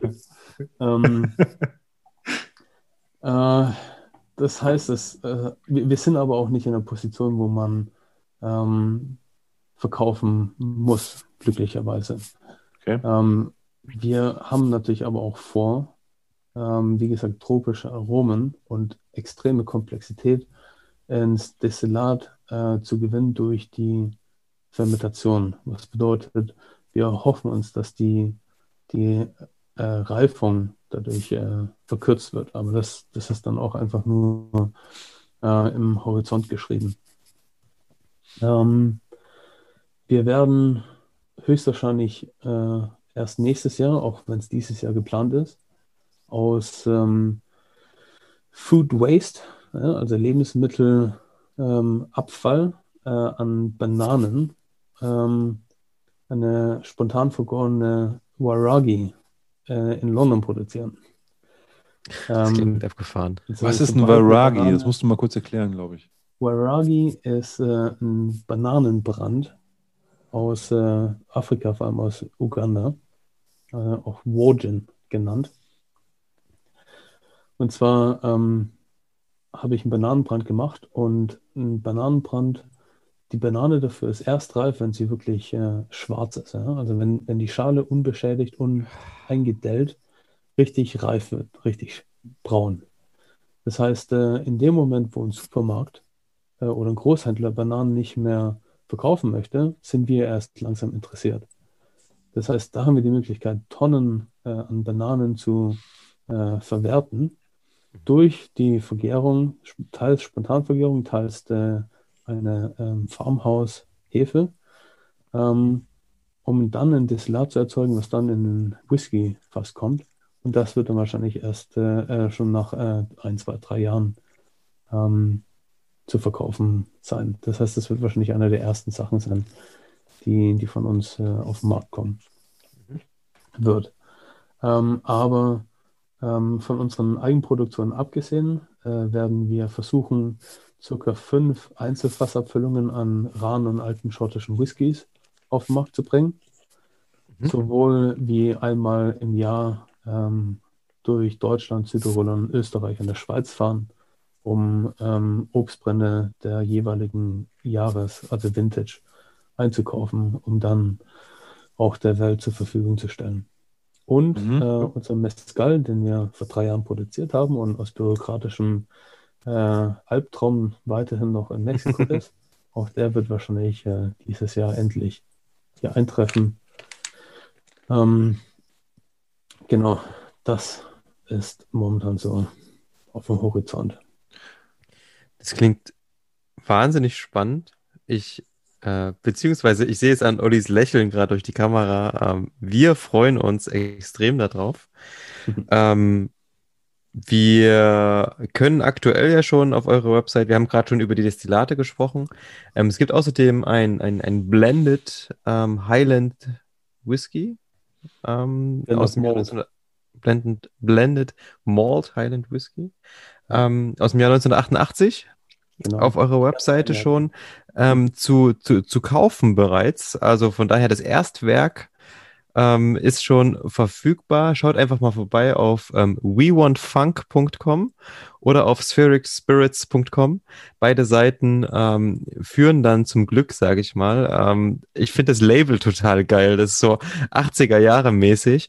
Und wo wir gerade so bei 80er Jahre mäßig sind, komme ich noch mal kurz dazu, ähm, was ich, äh, was wir ja immer so machen, wenn wir so ein paar Gäste bei uns im Podcast haben. Und zwar ähm, fragen wir unsere Gäste immer so, was würdet ihr an, an Musik zu einem guten Dram hören? Und ähm, das, die Frage habe ich ähm, Benedikt auch gestellt. Und Benedikt hat mir ähm, zwei, zwei, zwei ziemlich, ziemlich geile Lieder geschickt, die ich auf jeden Fall feiere, aber die ähm, absolut zum Label von der ersten Abfüllung passen. Let Hau mal raus, Benedikt. Was, play. das nicht ganz, aber ähnlich. Ähm, was hast du dir ausgesucht? Ich, New, äh, New Order von Blue Monday. Äh, genau, also richtig. Ähm, und äh, was war das zweite? Das zweite ist Bonnie M. Ma Baker. Sehr geil. Ähm, als du, als, du, als du Blue Monday geschickt hast, war ich auf jeden Fall da. Ich äh, war heute Nachmittag im Garten und habe gleich direkt irgendwie eine Bluetooth-Box angemacht und das Ding reingeschmissen. Ähm, fand ich mega cool. Ähm, Bonnie M ist auch cool. Ähm, ja. Wir packen es mit auf die Playlist für euch da draußen. Ähm, hört einfach mal rein. Wie gesagt, schaut ähm, bei Spheric Spirits mal vorbei. Und ähm, was mich besonders freut, ist, dass heute nicht das ähm, letzte, sondern nur das erste Mal ist, ähm, dass Benedikt bei uns zu Gast war. Und ähm, wir freuen uns auf jeden Fall ähm, auf die folgenden Podcast-Folgen, Episoden, ähm, wo du mal bei uns zu Gast bist. Denn mir kommt so vor, als wäre da noch relativ viel zu besprechen. Auf jeden Fall. Ich habe ein riesen Lächeln auf dem Gesicht, äh, weil ich mich äh, einfach darauf freuen werde, mit euch äh, ah. persönlich in Leipzig zu verkosten. Das wäre ein absoluter Traum, lieber Benedikt. Auch von mir nochmal ein ganz herzliches Dankeschön. Ähm, wirklich waren, waren, waren super äh, zwei Stunden. Hat mir total viel Spaß gemacht. Danke ähm, für, die, für die Einblicke in eure Company, in, in, in dein Leben und was du so gemacht hast. Und ich freue mich auch auf mehr und von daher vielen, vielen Dank und ähm, ja. Immer gerne. Schön, dass du da warst in unserer Show. Ganz genau, danke schön. An euch da draußen, tschüss, bleibt gesund und ähm, bis nächste oder vielleicht auch übernächste Woche. Mal sehen. Tschüss. Bye, bye. Ade, bye, bye.